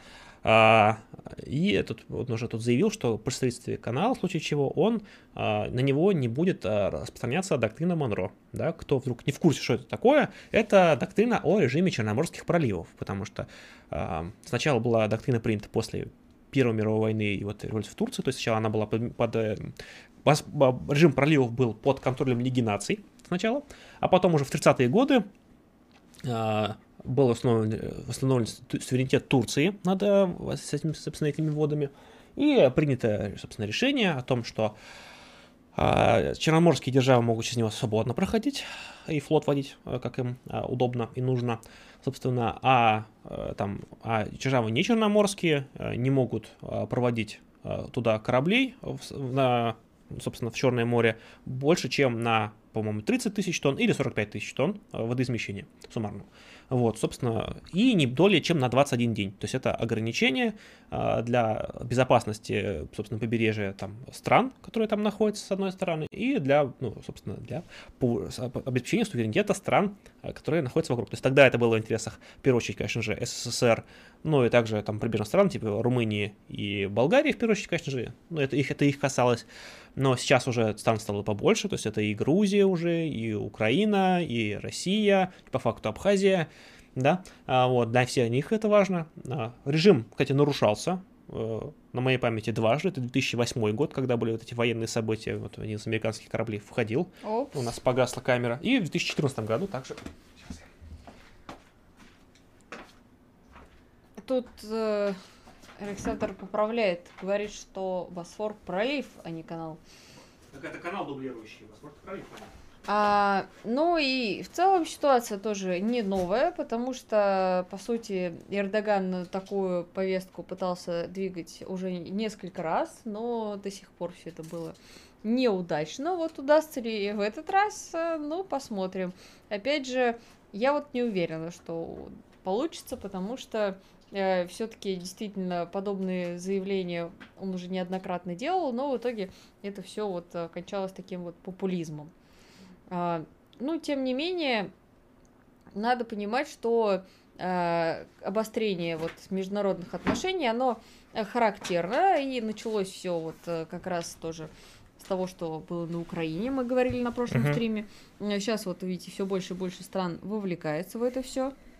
Да, собственно, а, тут еще вопрос в чем, да, то есть а, если доктрину Монро обойти, то иностранные державы смогут э, в, а, на территорию Черном, э, Черного моря вводить любые корабли, да, в том числе авианосцы, а, в том числе подводные лодки, которые сейчас запрещены, кстати, между прочим, к проходу по договору а, кроме случаев, когда Турция считает, что, что как бы война на них напали. Вот, поэтому это очень большой э, удар именно по безопасности для России, ну, в общем-то, для других стран, учитывая, что большинство стран членов там либо НАТО, либо ЕС, либо чего-то около того, то, в первую очередь, конечно же, это э, России касается. Хотя многие говорят о том, что вот именно часть с проходом кораблей, она касается э, военных, все-таки не самих проливов, а Босфора, Босфора и Дарданелл, а именно самого Черного моря. Поэтому тут как бы а, многие эксперты говорят о том, что тут Эрдоган скорее, э, как сказать, он скорее тут пытается показать свою значимость, чем э, это реальное какое-то заявление. Но это, по факту это такой сигнальчик о том, что, э, ребятушки, мы тут как бы тоже э, не пальцем деланные. А, Антоха Фрей пишет, радует, что народ Турции тоже не в восторге от правительства. У них ситуация почти как в России. Посмотрите, как лира падает год за годом. В Стамбуле автобус 17 стоит, в 2014 120 был. Угу. А, ну и, наверное, здесь тоже можно прочитать вопрос от товарища Анонима, 80 рублей. Давайте, да. А, сейчас пропагандоны активно призывают к маленькой победоносной войне. Сейчас РФ это не СССР, и Российская империя была более боевой. Может ли эта война быть как русско-японская? Ну, конечно, с одной стороны, вот э, прям прямые аналогии, вот как мы на прошлом стриме говорили, они, ну, некорректны, да, э, если в плане там агитационных каких-то uh-huh. вещей, то сравнивать можно, вот, и отчасти, э, да, можно провести такую параллель, потому что как раз-таки э, русско-японская война, она тоже была характерна, что э, конфликт, в который втянулся ряд других стран, и потом из-за того, что противоречия все-таки не были до конца решены, уже бомбанула и Первая мировая. То есть в агитационных целях проводить такие параллели вполне допустимо. Вот. Но именно вот э, приведет ли сейчас это к войне, я вот не уверена. Мы на прошлом стриме говорили, mm-hmm. что вероятнее всего это опять бряцание железом, оружием и всем, чем только можно. Но по сути, вот именно напрямую сейчас э, никому не выгодно в это вливаться. Другой вопрос, что всегда надо вот на n проценты держать в голове, что и Первая мировая тоже все так думали. Особенно, когда ты читаешь э, впечатления людей mm-hmm. перед началом Первой мировой, ну вообще никто не думал, что так будет. Про Вторую мировую все-таки не совсем так. Там много было звоночков э, из 36 года и далее. Mm-hmm. Ну, собственно, а, мы об этом говорили на прошлом стриме, тоже можете посмотреть, мы там поподробнее а, поднимали тему. Меня Станислав совершенно верно поправляет, что не Доктрина Монро, а Доктрина Монтрё. Да, это я говорил, скажу. Большое спасибо, да, это, ну, это, это важная действительно поправка.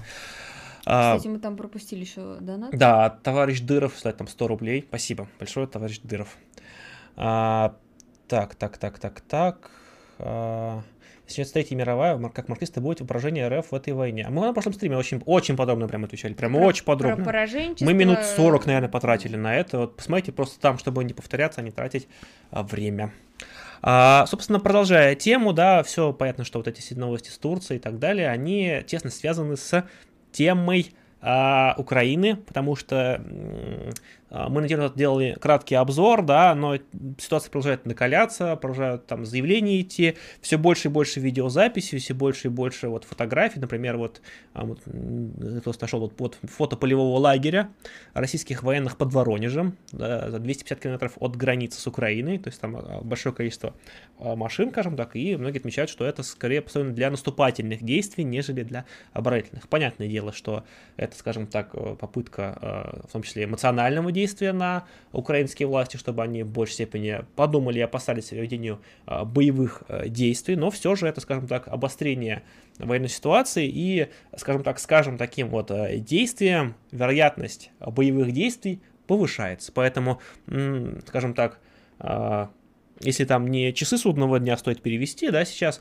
то, скажем так, часы вероятности войны вполне я бы уже скажем так, большую ставку делаем то, что там, скажем так, все днем все, ситуация все хуже и хуже, все больше и больше обостряется, и вероятность войны растет. Поэтому все, а, все, к сожалению, возможно. Все возможно. А, итак, а, продолжая тему украинскую, да, Э, совершенно случайно, совершенно совпав по времени просто, ну вот просто бросили вот в тему, да, э, голландский телеканал обнародовал разговоры обвиняемых в крушении Boeing MH17, в них обсуждают план эвакуации Бука. Мне очень нравится, что, э, во-первых, э, ну сейчас немножко напомним uh-huh. эту историю, тогда значит, был сбит самолет, да. Э, стали выяснять, кто, э, значит, одна страна говорила, что это Россия, Россия говорила, что нет, это не Россия, ну, в общем, там э, была еще замешана Савченко Надежда, ну, в общем, история была эпическая, потом голландцы стали расследования проводить, потом был ряд еще других независимых расследований, угу. одно независимее другого, но самое вот, что мне нравится, то, что а, время от времени всплывает какой-то такой э, слив э, или разговор, или да. очередной документ, вот, и каждый раз он появляется очень вовремя и очень да. нужное время. И такое ощущение, что у них вот этих папочек еще полно. Ну, тут же э, обратились типа, с комментарием в, э, помню, какая там, голландскую прокуратуру, они отказались комментировать, например, откуда и как прошел такой слив, вот, они, ну, понятное дело, что это акт, акт политический, направленный, в данном случае, как э, момент давления на Россию, давления на международное сообщество, что, кстати, ни в коем случае не оправдывает действия России, кстати, то есть, допустим, вывал компромата, да, с одной стороны, это агрессивный шаг, с другой стороны, это некоторая информация все-таки. В данном случае опубликовали э, переговоры, э, переговоры, э, прихваченные службой безопасности Украины, а вот в 2014 году на записи обсуждают поставку зенитно-ракетного комплекса БУК. Из опубликованных разговоров следует, что бывший заместитель министра обороны ДНР Сергей Дубинский, который считается одним из четырех подозреваемых в крушении Боинга, отвечает за поставку комплекса БУК.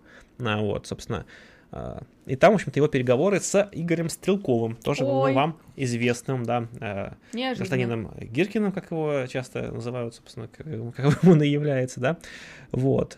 Там вот можете посмотреть, есть э, сама запись выложена, можете расшифровки посмотреть, как вам э, больше э, нравится. Собственно, там все о том, что вот как бы вот что вот там этот вот один говорит, что типа это вроде как не мы, Стрелков говорит, да, да хера ли не мы, мы, как бы, давайте заметать следы в таком духе примерно. Вот, если почитаете, скажем так, да. Но, с одной стороны, как бы, ну вот такое было действие, скажем так, э, это вот, собственно, собственно, об их там нет, немножко в пару слов, да. Но, опять же, в данном случае это не так важно, это уже события давно минувших дней, тут э, людей, пострадавших, очень, конечно, жалко, тут, конечно, куда куда деваться от этого. Но сам факт, да, что вот э, э, вся эта тема, она идет не просто так, а именно в накачку вот этой всей истерии, в накачку настроения войны. Тут не сейчас в первый раз спрашивают, товарищ, что почитать по теме общественного воспитания? Читаю сейчас про теорию КТД, коллективных творческих дел. Вот я, честно скажу, я вообще не эксперт. Давайте, надо каких-то сказать педагогов все-таки в этом плане. А по этому поводу у нас же был этот э, интервью с этим из Питера, то у них там такой массовик-затейник-то, как его? Ай, забыл я, как его звать. Потом, может, вспомним, я, я вспомню, скажу, если вспомню. Вот. А, ну что, давайте тогда дальше к новостям пойдем, да? Что у нас еще происходит? А, а вот тут хороший а, вопрос. То, что мы обсуждали на прошлом стриме, что некоторые да. советуют свалить в РФ. А стоит ли коммунисту оставаться вместе с народом на передовой? Наверное, коммунисту, я скажу так, вот определенно там коммунисту стоит оставаться на передовой, когда у него в этом городе есть э, подпольная возможность создать организацию, товарищи и коллектив. Если коллектива нету, э, и вот сложилась такая ситуация, то в том, чтобы уехать вместе с семьей, ничего такого нету, потому что, э, как говорится, воевать за буржуазию, тем более пострадать, а я боюсь, что списки левых а, могут иметься, да, совершенно да. никакой пользы не принесет. Поэтому а, Тут нам важно, что мы не вправе советовать своей стороны. Мы можем какие-то, ну, какие именно, то есть как-то поучать кого-то, потому что мы не в той ситуации, мы не все видим, все, не все понимаем. Я думаю, да. что в данном случае стоит, э, опять же, просто поднять этот вопрос, в том числе и с товарищами, и коллективно можно будет это обсудить, и, может быть, я думаю, и помочь чем-то, если будет да. нужно. Да, если именно какая-то помощь наша стороны требуется, мы всегда готовы. То есть мы в любом случае, как бы какой бы вариант был не был выбран левыми, допустим, с Донбасса, да, мы в любом случае, э, чем сможем, всегда будем поддерживать. То есть э, и в случае с бегством, в случае, если решите оставаться, это как бы на нас вы можете в какой-то степени рассчитывать. Прокомментируйте сегодняшний слив беседы Рашкина с Левченко. А я не видел слив, честно скажу. Если есть какая-то тема, скиньте, я... Да, расскажите Интересно. про что там. Интересно, потому что, да. Так, ну что, а, возвращаемся к космонавтике, да, к хроникам прорыва. Ну, все мы видели знаменитые кадры, да. В Красноярске порвался надувная фигура космонавта, установленная коню космонавтики, да. Ну, это, кстати, я вот я видела эту подборку нашего э, товарища московского наблюдателя. У него там да, была да, да. подборочка вот очередных вот этих вот перлов, которые на праздники на все любят допускать. Вот. Эпично, что могу сказать, да. Да, так что, ну, скажем так, это как э, космонавт встал на колени, это в целом довольно символично получилось и э, соотносится с положением российской космонавтики когда-то и сейчас. Так что вот она чисто, это чисто символическая чисто забавная. Ну, последняя новость из таких вот мной подготовленных, честно сказать, я больше не готовился. Это власти Китая запустили горячую линию, где можно пожаловаться на людей, критикующих коммунистическую партию в интернете. Вот, э, собственно, хотите постучать, постучите так. Мне кажется, стоит еще сделать какого-нибудь бота, у них не Телеграм, еще у них там Вичатик, чтобы там можно было еще э, вот так донести, вот обязательно. Вот, мне кажется, было бы очень вот удобно. И в целом, чтобы вот все враги коммунистической партии, порочащие ее прошлое, ее заслуги вот и так далее, чтобы они сразу же могли могли уехать в китайский ГУЛАГ, и у них сразу повысился социальный рейтинг. Это прекрасная новость. Мы вот... вот по поводу прошлого вопроса, я после стрима напишу товарищу в личку, тоже, это, может, какие-то мысли выскажу по этому поводу. Да. Вот. А, так что... Да. Вот поговорим еще на эту тему. А по поводу коммунистической партии Китая, это но она не перестает нас радовать. Нас радовать. Китай мы любим всей душой, да, но вот темы такие вот они к сожалению, вот э, построение коммунизма по-китайски происходит каким-то таким своеобразным образом. Построение коммунизма это, конечно же, в кавычках. А, вот, э, кстати, тут давайте вопрос, который мы пропустили. И задавайте вопросы, пишите Да, капсулы, давайте донаты вопросы, или- давайте будем, давайте, может быть, какие-то еще инфоповоды у вас есть, давайте вспомним, Или, может, поговорим о них, пропустили. обсудим, да. А, Касаясь космонавтики, все всегда вспоминают Гагарина, и это хорошо. Но такое впечатление, что из информационного поля совсем выпала тема станции Мир. Я думаю, что она выпала вместе с ее утоплением. С ее падением, да. На самом деле, э, в принципе, конечно, вот э, тема МКС, мне тоже кажется, что ее достаточно мало в инфополе. То есть, э, ну, потому что что вот из последнего, вот прям такого значимого, да? По-моему, это про туалет. Ну, вот, Мгм. который прям гремела новость, знаешь, такая. Ну, если вы помните, у американцев засорился туалет, они ходили в российский туалет, это российский туалет, типа, тоже то ли засорился, то ли что. Ну, в общем, короче, там выясняли, кто там что, э, там Кто виноваты- кидает бумагу Да, в унитаз? да, виновата ли американка в этом. В общем, там какой-то трешак был. И вот эту историю все долго и упорно обсуждали. То есть, по сути, всем вообще по барабану на то, какие там проводятся исследования, Опыты, там, да. опыты и так далее. Но, блин, вот туалет америкосы засорили, пиндосы российские. Вот это вот да. Вот. Так что я боюсь, что, ну, мое личное мнение, что космические вот все исследования, они будут развиваться только, только когда наступит социализм, если он наступит, Да. да, и все будет, э, в общем, все человечество устремится в эту, в эту сторону. Я э, не верю в то, что, опять же, э, космические технологии может развивать условно холодная война. Вот, э, это определенный период так работало, Ну, потому что сейчас побочные оно так работать да. не может. Ведь, по сути же, изначально создавались ракеты-носители для межконтинентальных баллистических ракет. И как бы путем расчетов поняли, как бы, что они, кроме всего прочего, могут э, выходить на орбиту. И они такие, ну, почему бы и не запустить? вот.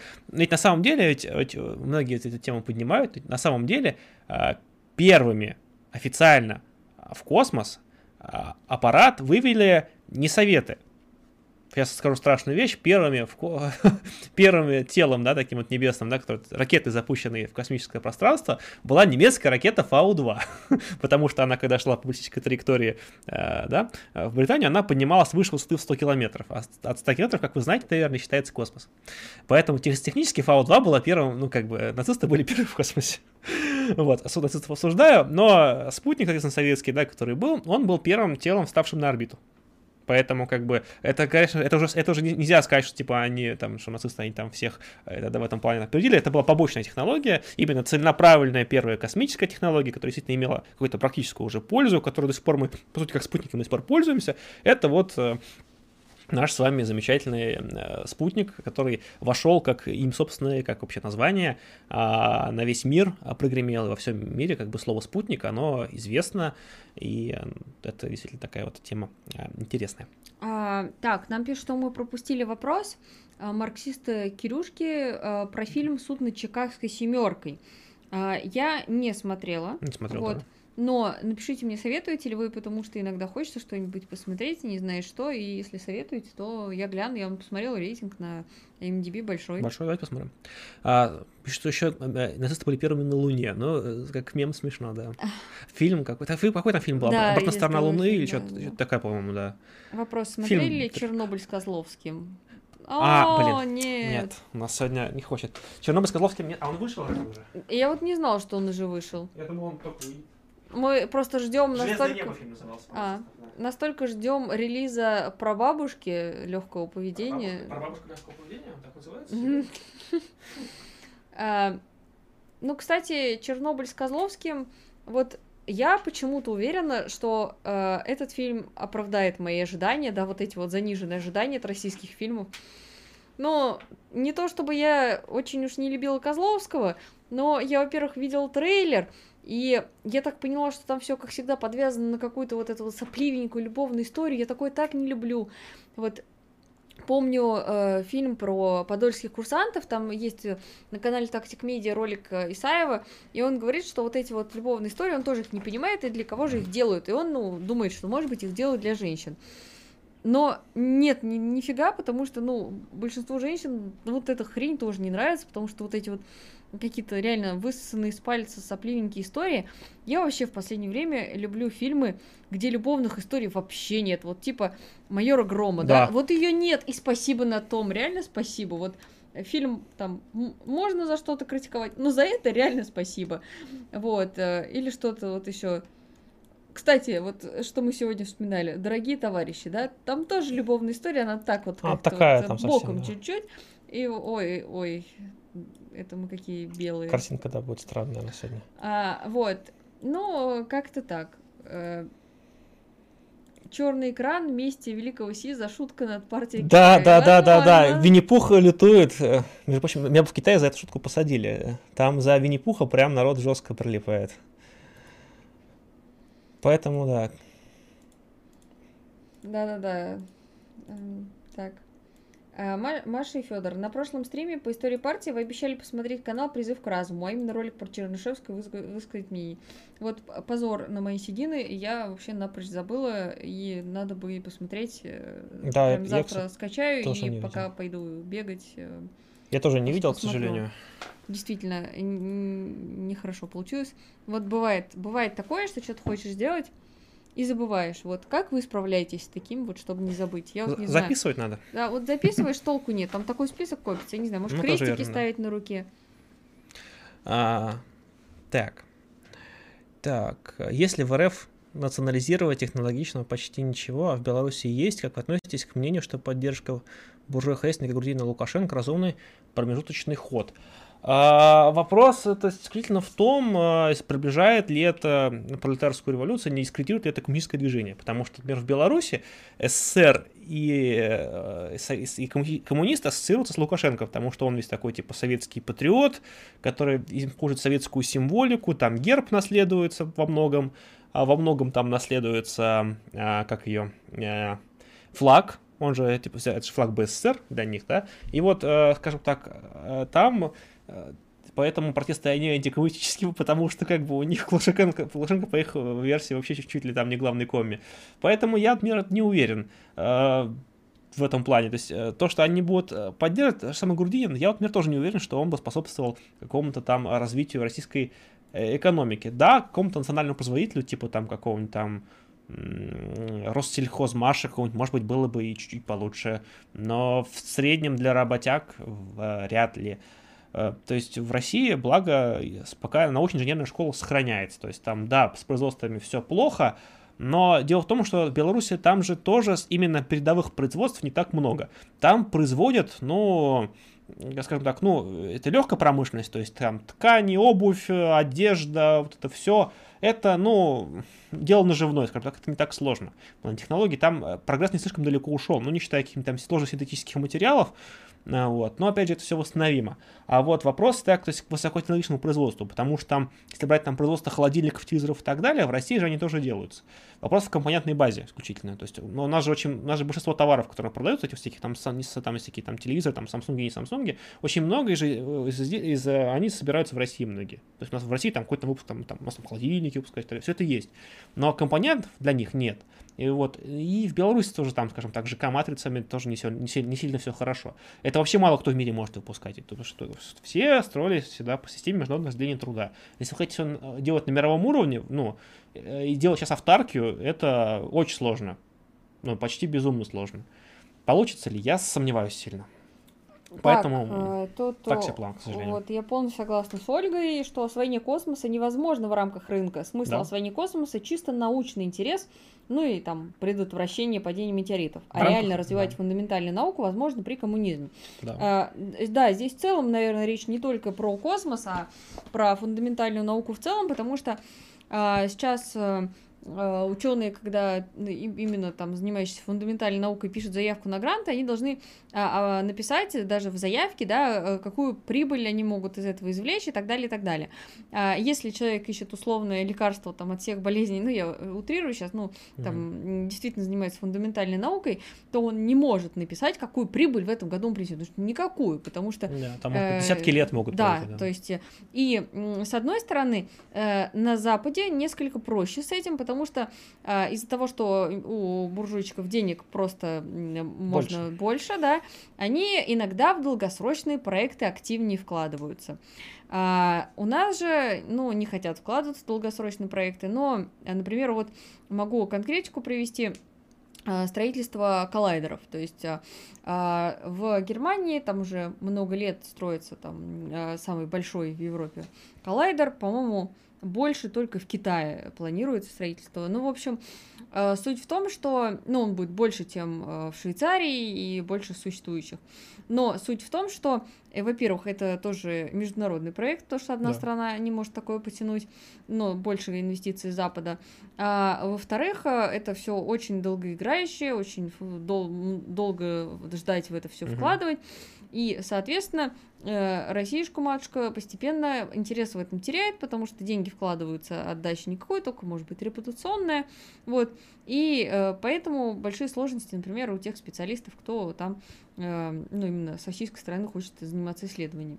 Но это в целом. Ну, то же самое с термоядом, с тем же самым, да, то есть, э, хотя основой служат советские технологии, советские наработки по термояду, потому что СССР в плане там такого акта гуманизма всему миру, в общем-то, рассекретил все свои наработки по термояду именно в плане гражданского использования, и сейчас все проекты, в общем-то, основные мировые, строятся именно на советской основе. А, вот. Но, опять же, в них основное финансирование идет нифига не российское, понятно. Нас спрашивают, что у нас случилось, почему мы стали в другом зуме. А потому что камера сдохла. Придется стримить на эту камеру, у нее другое фокусное расстояние, соответственно, другая ширина кадра. Просто, знаешь, да. вот сейчас надо прочитать эту фразу. Ребята, вы некомпетентны. Ни в чё, непонятно в чем, да, просто некомпетентны. По После этого мы должны выключить камеру и сказать, сказать Окей. все, выключаем стрим. Вопьет и плачем. Спрашивали, тут опять же, кем работаем. Маша, кем ты работаешь? Я журналист, я, сейчас да. я работаю журналистом, активистом, то есть, соответственно, э, не нет официальной работы, это канал Ты Союз марксистов, активист. активизм. Вот я, соответственно, работаю аналитиком в одной крупной компании. А, зачем нам коллайдер ведь Путин сказал, что цап царап и все дела. Ну, вот. вот. Звучит чудовищно. Ученый должен обосновать, какую прибыль он может принести. Понятно, что реальность такова, но ведь ужас же. Да. Ну, на самом деле, да, и, и если вот брать ученых, очень много наших товарищей, коммунистов, ученые, потому что они искренне хотели заниматься наукой, но столкнулись с таким омерзительным отношением, да, что абсолютно. А, когда ты много, ну то есть настоящий ученый, он же просто горит этим, он живет этим, он готов даже зачастую работать э, за копейки, лишь бы вот, э, ну потому что в ученые не идут те, кто вот бизнесом, да, как с деньгами, да, любят говорить. А, и когда человека и этого лишают, и лишают дела всей его жизни, закрывают лабораторию, а, или там просто обрезают финансирование, закрывают институты, это, ну, действительно становится сильным ударом для многих, потому что, ну, ты как бы хотел человечеству помогать, а тебе вот такое вот отношение. Многие приходят действительно, да, то есть кто-то приходит за самореализацией, то есть а кто-то приходит действительно вот именно из каких-то высоких, высоких материй, высоких посылов. У нас довольно-таки большое число знакомых именно вот таких вот именно коммунистов, и, и скажем так, от них, когда слышишь такие вещи через, ну, просто с болью, действительно с болью. Вот. У нас, кстати, был стрим как-то, по-моему, про про сельское хозяйство у нас был стрим один такой. Uh-huh. Еще был какой-то, по-моему, про науку. У нас вот два стрима таких было. Вот на канале можете смотреть, посмотреть. Там вот э, у нас товарищи очень, очень компетентные, вот как если вам угодно, выступали непосредственно от Сахи. Вот, э, так что там посмотрите, там очень много интересного. Э, и это, скажем так, э, заставляет во многом задуматься о том, что у нас вообще происходит. Нам пишут, э, вот мы иногда читаем гадости, а комплименты мы редко читаем. Ребята, вы клевые, спасибо. спасибо Смотритель, ты тоже клевый. Еще мне понравился комментарий: шок, Маша потерял душу. Да, тонко, да, тонко. хорошо, хорошо. Что, такое американцев на Луне? СССР космическую гонку проиграл, но я считаю, наоборот, победил, поскольку в победе США в космической гонке не было ничего рыночного имхо. А, смотрите, по поводу космической гонки. То есть, если брать по, грубо говоря, по очкам, то у СССР было больше достижений, которые он делал раньше да, вот, то есть поэтому как бы СССР, как бы нельзя сказать, что там все плохо было. Спасибо, Эль Бабуина. Помянем старую камеру, да, да, к сожалению. Помянем. А, вот. А по поводу Луны, а, оно в том, как бы примечательно, что это было, во-первых, пиком гонки, после чего все стало замедляться, с одной стороны, а с другой стороны, она примечательна тем, что это та планка, которую вот СССР не взял. То есть, грубо говоря, США брал многие из планов, которые ставил МССР, не все, кстати, тоже.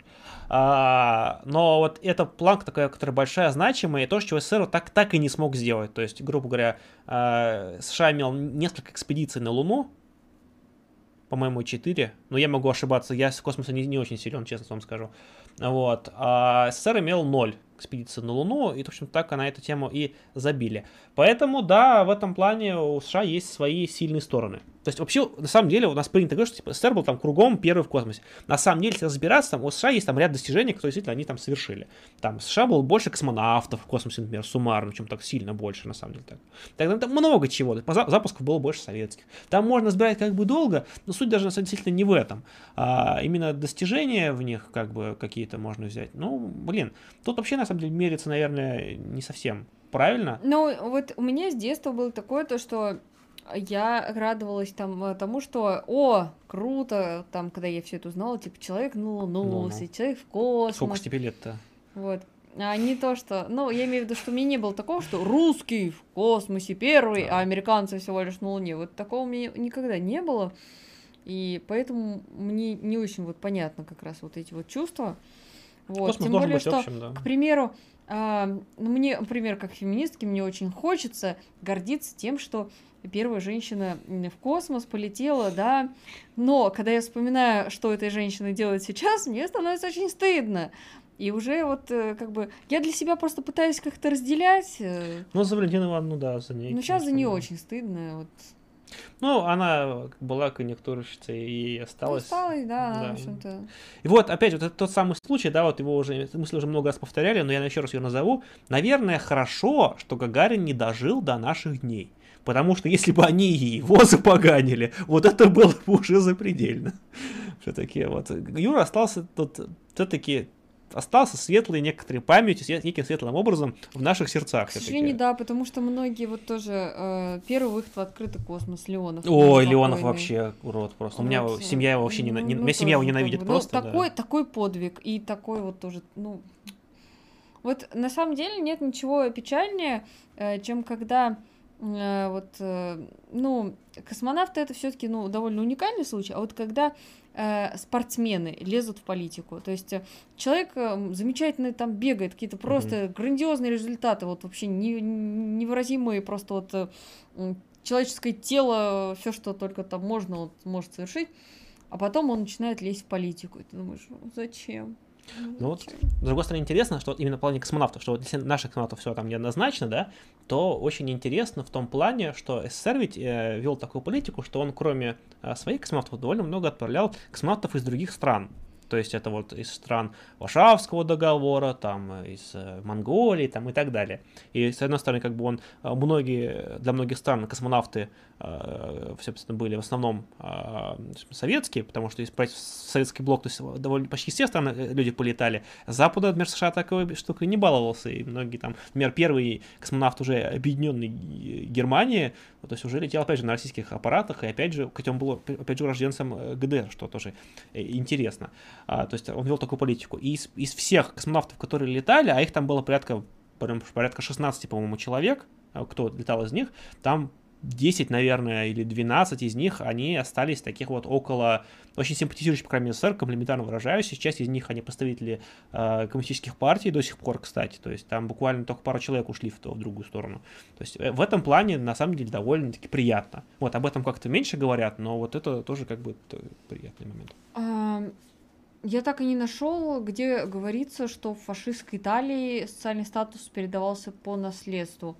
Я про... не слышала про а такое. Про что речь вообще? Ну, то помню. есть я не в теме, и, ну, точнее, в теме я не могу сказать, что это факт. То есть uh-huh. оно может неофициально передаваться по наследству, когда человек рождается как бы в семье высокопоставленного, uh-huh. а, вот, бонзы условного, и, соответственно, он изначально имеет более высокое положение. Но это не то же самое, что передается по наследству. Первая женщина в космосе была советская, а не Терешкова, пишут нам. М- ну, это было не так. Я не совсем просто понимаю, что это значит именно. Ну, как бы советская вторая женщина в космосе. Терешкова якобы не была, что ли, или что? Это к чему? Я просто не, не совсем понимаю просто посыл. Ну ладно, не важно. А, а, что можете посоветовать? Э, кстати, заметила нюанс. Если ранее, вот мы говорим, пишите капсом вопрос, отмечайте Station Mark, задавайте вопрос донат. Но стала очень модной тенденция писать Мария и Федор. Да. Федор и Мария. Да, ну Забавно. почему нет? Почему это на самом деле? Да. Что можете посоветовать из неомарксистов? Что думаете про слово Жижика? Э, ну, из неомарксистов э, У читайте... нас был, у нас был, Да, у нас был стрим. был- нет, у нас ро- ролик был. Но, правда, сейчас, он, М. наверное, на канале Союза марксистов остался. Читайте э, этого франкфуртскую школу. Вот. э, э, Читайте обязательно. Можно Не, не- почти не нужно, всех вс- не нужно все разделять, но именно почитать для всех ознакомления полезно. Вот. э, Ну, Альтюсера, Адорно почитайте. Ну, вот Адорно из моих таких, наверное, любимчиков в плане, вот мне нравится, как он подает материал. То есть, э, в принципе, я думаю, что вам может быть интересным. А по поводу Жижика, ну, на мой взгляд, сейчас он уже как-то что-то вот Ну, он на Западе По- популярный. да, то есть после дебатов с Петерсоном как-то он меня несколько разочаровал уже Вопрос, что делать, если... в плане А, своей репрезентации. А, То есть э, по поводу взглядов все же я не могу сказать, что там стоит разделять его позицию, они у него достаточно с перекосом сильным. Я слабо знаком. Что делать, если близкий родственник казак и регулярно обмазывается идеологическими помоями постмодерна? А обмазывать его красным казачеством. Есть такие Ну, примеры. есть прецеденты, да, когда люди из казачества переходили в красное казачество и очень сильно угорали по красной теме. А, ты доктор, поч- если Маша Федя, вопрос по тактике, почему если левые хотят как во Франции, они с пренебрежением относятся к практике евролевых, особенно на фоне того, что, собственно, движений даже близко похожих нет. Ну, потому что, в принципе, левые в России очень консервативные, и они Да. во многом э, вот э, опираются на то, что они хотят не как во Франции, а как э, в какой-то абстрактной стране, где происходит идеальная революция, типа как в фильме Эйзенштейна про 17 год, который на самом деле не является настоящим отражением революции, а является лишь э, видением режиссера того, что происходило. Вот. э, Ну и плюс даже неким документальным отражением десятилетней годовщины, потому что, кто не знает, это снимали через 10 лет после революции, и даже некоторые участники принимали участие в съемках. Но суть в чем? А потом в воспоминаниях своих, когда рассказывали, они рассказывали про участие в съемках, а не в реальных Да, событиях. да. Довольно Ну, интересно. В общем-то, суть в том, что левые очень консервативные, и они всегда идеализируют э, все события. Не все и левые. э, многие не хотят вообще учитывать опыт, а просто хотят, чтобы вот был, начался наш протест, и вот ты такой сидишь, у тебя в голове сгорается зеленая лампочка, вот это вот точно наш протест, вот. А на самом деле э, такого не бывает, потому что всегда в любом протесте, в любом противостоянии будут разные стороны, и еще нужно и среди них бороться за доминирование. Вот, Мгм. и вот наш цикл истории партии, вот он все про, про это, про то, вот, э, про то, что оно вот, все не приходит просто так, что за этим стоят годы, годы упорной работы. Вот, ну и с Францией, на мой взгляд, опыт Франции вообще очень мало проанализирован, в том числе, опять же, ну, у них уникальный опыт профсоюзной борьбы. Да. А, то есть э, ну, в нашем случае ну, намного сложнее вообще оперировать этим всем, потому что э, с теми же профсоюзами совершенно иная ситуация, и здесь на самом деле нельзя сказать спасибо советскому наследию, потому что советское наследие, которое осталось, оно, м, в общем-то, сыграло в данном случае совсем не на руку, а наоборот. Ну, я говорю про ФНПРовские профсоюзы, естественно, и то, Мгм. во что превратилось вот это все. Мне еще понравилось наблюдение сегодня, заметил, что а, когда говорят о протестах во Франции, почему-то принято среди левых говорить в положительном ключе, хотя абсолютно такие же, просто вот букву в букву такие же протесты в США, да, вот так, точно так же проходящие, теми же методами, пох- ну людьми только чуть-чуть другими, а, воспринимают совершенно по-другому, хотя, в общем-то, содержание там не отличается, требования там очень похожие, потому что и там, и там это государство с очень сильной полицией, с очень сильной жестокостью, с проблемами расизма, и там и то, и другое, а, с, учащими там, в том числе антикапиталистическими требованиями, хотя ими не ограничивающиеся, конечно же, хотя, не, точнее, не всегда до них доходящими, вот, там, вот, и так далее. То есть, почему-то Францию всем, типа, норм, а в, вот это вот, а в Америке вот что-то, типа, там, какие-то неправильные, не хочу говорить, что сейчас мы на Твиче нас еще побанят, как бы, но вы все понимаете, о чем я, да, это вот какая-то вот консерва жуткая, вот эта вот постоянно лезущая, она меня пугает. Так, Да, по поводу... что думаете про Бодрияра, про Штрассера? Спасибо за стрим, пошел готовиться к завтрашнему итоговому сочинению. О, удачи в сочинениях, ни пуха, ни пера, как говорится. Так, расскажите, что думаете по поводу концепта деформированного пролетарского государства. Опять к Троцкому. Ну, а что про нее говорить? Концепция интересная, но основывавшаяся не совсем на полных данных, э, скажем так. Э, некоторые выводы из нее вполне себе интересные. Это попытка усидеть на двух стульях у Троцкого была. То есть он, с одной стороны, критиковал СССР, с другой стороны, оставлял за ним то есть, э, революционность, потому что многие говорят, что типа его противники, что нет, СССР уже все, СССР полностью откатился, он не прогрессив, нужно выступать против СССР. Троцкий говорил, что не, нифига, СССР остается революционным проектом, там все еще вот это вот в нем как бы есть тот дух революции, то часть того, что она действует, революция, но верхушка там совсем уже охренела и пытается там вот нажиться лично для себя в противовес вот остальному революционному рабочему классу. Вот. Собственно, он это делал в значительной степени потому, что он верил, что он еще там так или иначе вернется и займет свое э, достойное место номер один, потому что он себя, кроме как первым номером, никогда в своей жизни-то и не мыслил. Это одна из его особенностей. Вот. За что, кстати, очень много его, в том числе сторонники и противники, вот, критиковали. Поэтому эта позиция, она, надо понимать, что она такая всегда была. Она была с, с, с прицелом некоторым э, на его э, несостоявшееся, но, по его мнению, возможное будущее. А что думаете про Бодрияра, если смысл с его взглядами и концепциями знакомиться углубленно? В целом они понятны уже при поверхностном ознакомлении. Что читать у Жака Дорида? Ну, на вскидку, ну, не знаю, ну, про космополитизм и глобализацию можно почитать достаточно интересно. А тут, наверное, вопрос цели.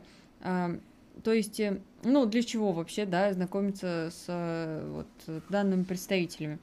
А, если в целом понять опыт э, марксизма и неомарксизма, который был в 20 веке, то, мне кажется, в принципе, цель достойная, потому что многие его вообще отрицают этот опыт, да, и считают, что вот был э, Ленин, Сталин, на этом все кончилось.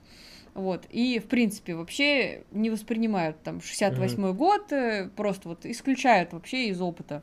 И это ошибочно, потому что, э, ну, в таком случае мы просто не учитываем реально опыт огромной сотни левых движений и десятилетий развития может быть и не туда свернувший, а может быть и туда. Тут как бы вот нету такого однозначного ответа. Вот. А, я бы сказала, что ознакомиться с работами стоит, особенно если есть время и возможность, но не стоит начать вот только этим заниматься. То есть, да, то есть, если, например, занимаетесь какой-то там деятельностью в организации или там что-то еще делаете полезное, а на досуге там ознакомиться э, круто, да, почему нет? Вот. А если вся деятельность сводится mm. только к этому, вот это опасно, потому что можно превратиться в философствующего философа, интеллигентствующего, mm-hmm. который только вот это делает. А таких и, много. К сожалению, это, да, тупиковый путь. Вопрос, можно ли СССР с годов называть тем самым деформированным рабочим государством? А вот тут интересно, потому что э, СССР, э, скажем так, позднего периода принято ругать. В то время как, и как бы применять к этому в том числе троцкистские концепции, в то время как э, Троцкий это писал не про 70-е годы, он тогда не жил, он писал про 30-е годы, в первую очередь, ну и там конец 20-х, да, то есть он писал про другой период немножко. То, что оно ложится на общий период, вы, тогда если вы, если вы применяете концепцию деформированного рабочего государства, вы должны ее применять на весь советский период, то есть начиная вот хотя бы там с 20, конца 20-х годов. Ну, для Троцкого с того периода, как его выгнали, на самом деле. Вот, поэтому это такое. А, 53 года многие считают, но это больше такая вот маистская концепция. Вот у нас есть некоторые сообщества в России, кто это двигает. То есть э, и маистская партия, по-моему, это двигает, если я правильно помню. И вот лефтвинги что-то похоже двигают. Но они толкают тему, что в СССР вообще был фашизм, как бы с 53 года. Вот, что, конечно же, ну, довольно сомнительное, мягко говоря, очень сомнительное, а скорее всего даже ложное по факту концепция, да. Но, вот, скажем так, э, концепция интересная вот в плане вот Э, ДРГ, но тогда надо быть более последовательным в ее применении, чем не только к 70 годам относить. А, вопрос. Понятно, что у нас в стране ситуация напряженная и накаляется, но про левое движение в разных других странах будут ли еще ролики, стримы? Тоже интересно послушать. Обязательно будут. Немножко да. мы увлеклись другими задачами, но а, обязательно будет и про немецкое левое движение, и про историю партии, и про другие страны. Вот, обязательно будет все. Так, сейчас еще был вопрос какой-то. Что думаете так про ДРК было? Про Францию было? По-моему, там последний вопрос Там какой-то был вопрос такой, походу, интересный, мне прям понравился. Что-то по типу... Вот, да. Как думаете, стоит ли левым в России заниматься парламентской региональной работой, даже не столько ради агитации, а больше ради организации и легальной деятельности на месте? А смотря что ваша задача становится. То есть если вы хотите именно участвовать в какой-то политике в местной, зачем-то, ну, то да, даже на них даже выиграть в теории можно. Вопрос зачем? То есть надо понимать, что муниципальные и региональные выборы это не политические должности, это такие хозяйственные должности, где основная ваш вопрос это уборка мусора, ремонт качелей, а, покраска асфальта э, вместо его укладки. Вот что-то такое примерно, там, наказ избирателей по поводу того, что у нас тут не хватает нам дорожки, нам э, темно на пешеходном переходе, бабушек сбивают КАМАЗы, вот такое что-то примерно, это уровень компетенции. И вы просто будете заняться хозяйственными вопросами, то есть что в этом такого, ну, как бы то есть вы будете некоторый авторитет, может быть, зарабатывать, потому что вот есть некоторая магия там вот у населения, что вы там часть власти. С другой стороны, вы будете часть негатива от этой власти на себя получать, потому что у вас, во сколько вы будете писателем оппозиции, вы э, никакой финансирования свой проект получать не будете. Понятное дело, никаких вариантов у вас нет. Поэтому, ну, такое. В целом, как бы заниматься выборами как э, моментом,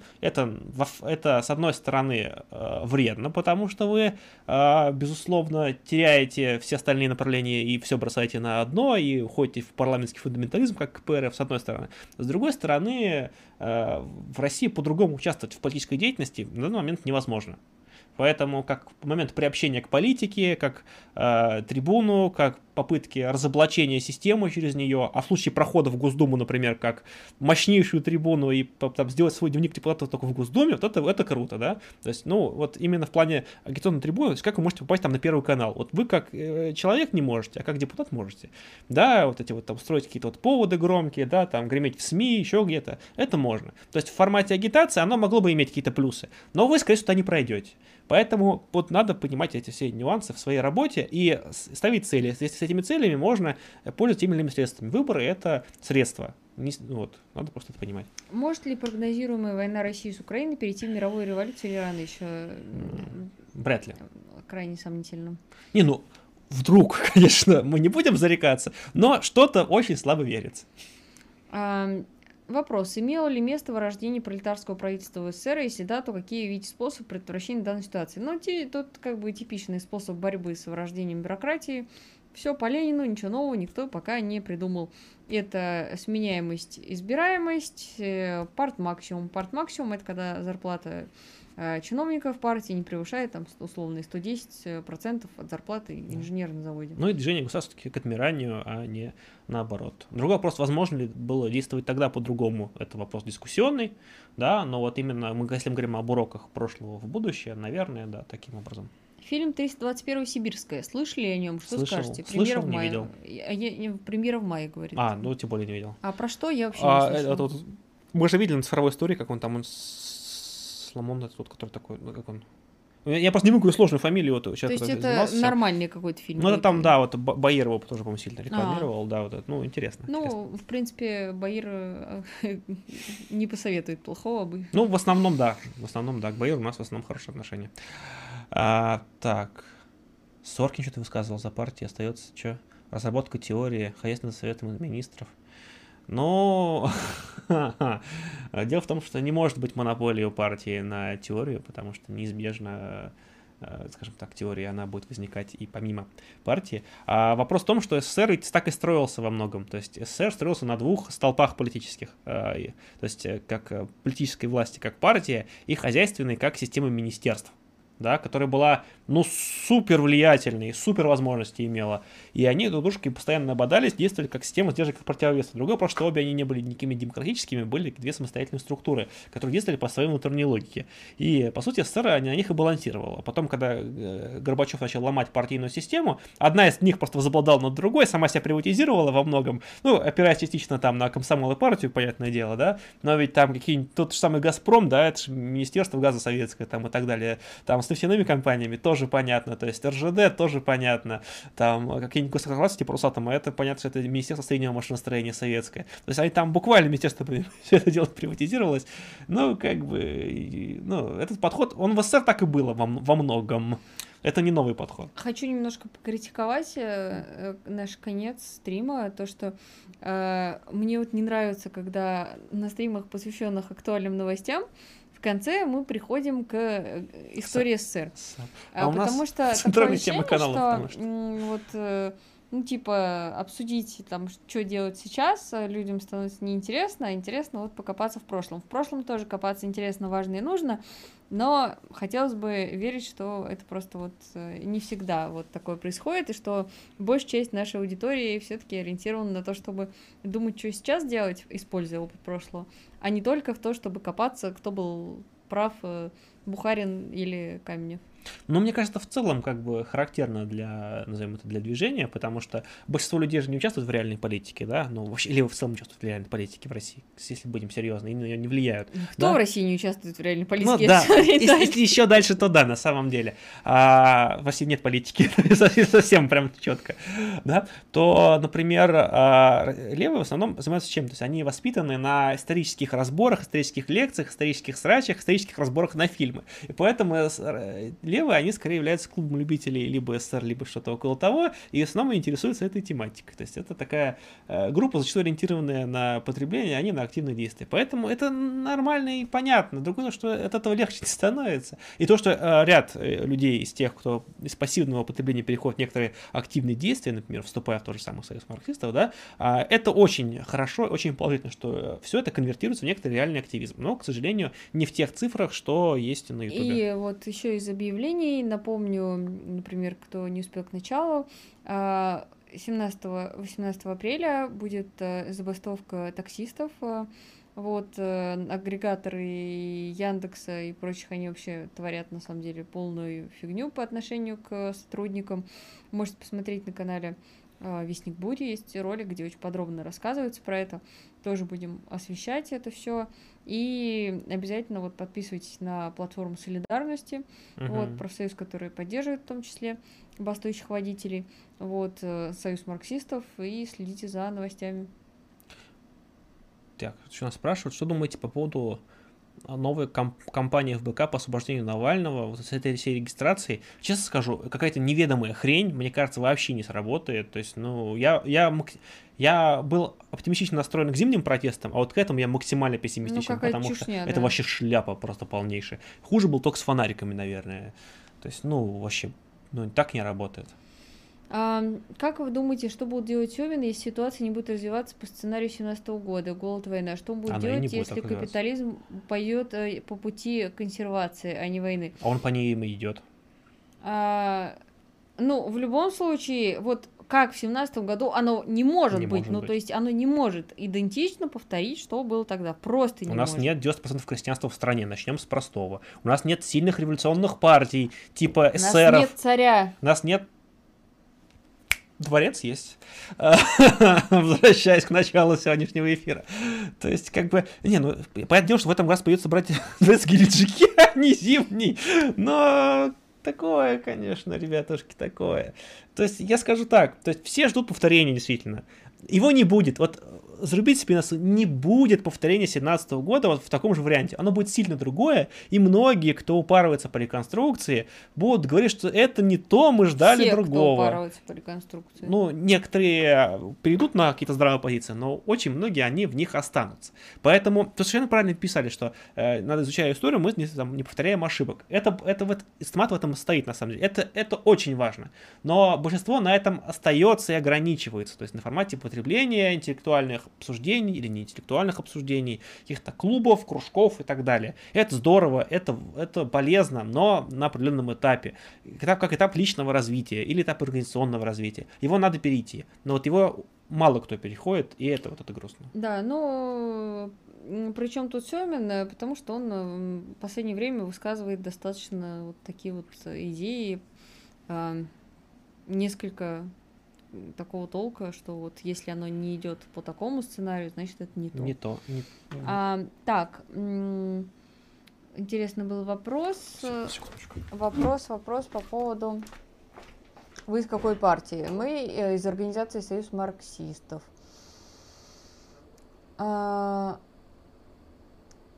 Завтра произойдет у нас революция, послезавтра угроза внешнего вторжения и потребуется свернуть по максимуму демократические институции, как их потом разворачивать. А, слушайте, вопрос на самом деле, конечно, интересный, но пошел, это пошел, пошел. все, ну типа вот, вот этот вопрос. Ага. Но это все из разряда вот, а если бы, да кабы, а если вот происходит мировая революция, а на следующий день прилетают инопланетяне. Я сознательно утрирую, потому что А, вот никто не знает, и большевики не знали, и Мгм. никто никогда не знал, и на Кубе не знали. Более того, большевики не справились с этой задачей. Да, и то есть э, есть э, некие там э, вот э, изучаешь опыт, э, там вроде как бы, ну вот опять мы там вот это вот говорим, портмаксимум, прочее, прочее. Да. А сработает ли оно? А хрен его знает.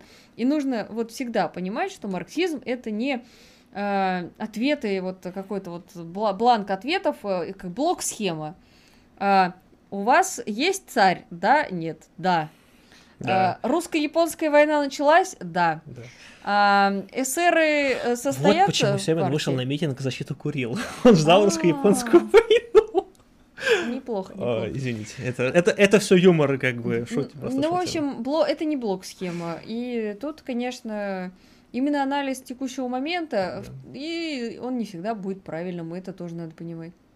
Ну, как бы, да, а потом, как бы, ну, все-таки, опять же, все думают, что, типа, вот это будет, типа, одна страна, а все остальные, типа, будут где-то в стороне. Во-первых, и тогда-то, наверное, не была одна страна. Посмотришь какие-то там советские, например, там, даже плакаты того времени, да, там, какой-нибудь там, 18 года, там, вот вот, может, там, там отмечены, там, типа, вот эти в- там, восстания, там, параллельные, которые там были в других, там, странах и так далее. То есть там довольно-таки много где они были, и поэтому и именно в передовых странах. И поддержка международная все-таки была. Поэтому говорить о том, что вот революция обязательно только, только в России и, опять же, изолирована, ну, это совсем повторение схемы, оно не так будет совершенно точно. То есть оно будет либо не в России, либо глобальнее гораздо. Если оно будет только в России, Россия обречена, ребят, ну, серьезно. Уже давно обещали разбанить меня на Ютубе. Видимо, ты- ты коммунизм не скоро наступит. Ну, вообще не занимаюсь разбанами на Ютубе, непонятно, кто это. Никогда никого не разбанивали, типа, я, просто, что ты кто, ты напиши хотя бы кто ты, я подумаю твоим разбаном. М, Так, не знаю такой партии. А кто говорит о партии, зайдите ВКонтакте, группу Союз марксистов, почитайте, изучите. Да. В 17 году не было 20 миллионов самозанятых. Ну, а, господи, а, м- много было, скажем так, занятых на себя. То есть э, пролетариат был абсолютным меньшинством. Ну Сейчас ладно, пролетариат и- большинство. Играть в игру, чем отличается 17 И самозанят- от современности, можно бесконечно. Не, просто к- уж пролетариата сейчас в России так много, как никогда. Ну, по факту. Поэтому Семин говорит, что должно быть потрясение, чтобы народ проснулся. И говорят, что должно быть именно как в 17 году. Ну, потрясение... А что? Просто если потрясение, каждое потрясение, оно не то, то что, что же делать дальше-то? Просто Не было Моргенштерна, пишет в 17 году. Да, давайте ваши варианты. Кого, кого еще не было в 17 году? Еще не было в 17 году, не было Гачи Мучи. Вот давайте напишем. Что еще давайте? Что еще не было в 17 году? А почему не считаете, что Твиттера нет. буржуи по итогу не передерутся? Уже два раза передрались, что помешает на этот раз. А, ну, имеется На виду- Украине, в смысле? Да, Могут? или вполне. Просто про что именно? То есть в России передерутся? Могут в России передраться. Они в Америке могут передраться. Где угодно могут передраться. Как не было Гачи. Сергей Какой-то, расстроен. какой-то стиродоза просил тебя разбанить, и ты обещал. Сти- Обещал разбавить радус. Ой, а напиши мне куда-нибудь не в чате, вот потом мне там ВКонтакте мне напиши, в телеге не пиши. Помоек за пятерочкой, как стратегического запаса пищи в 17 не был.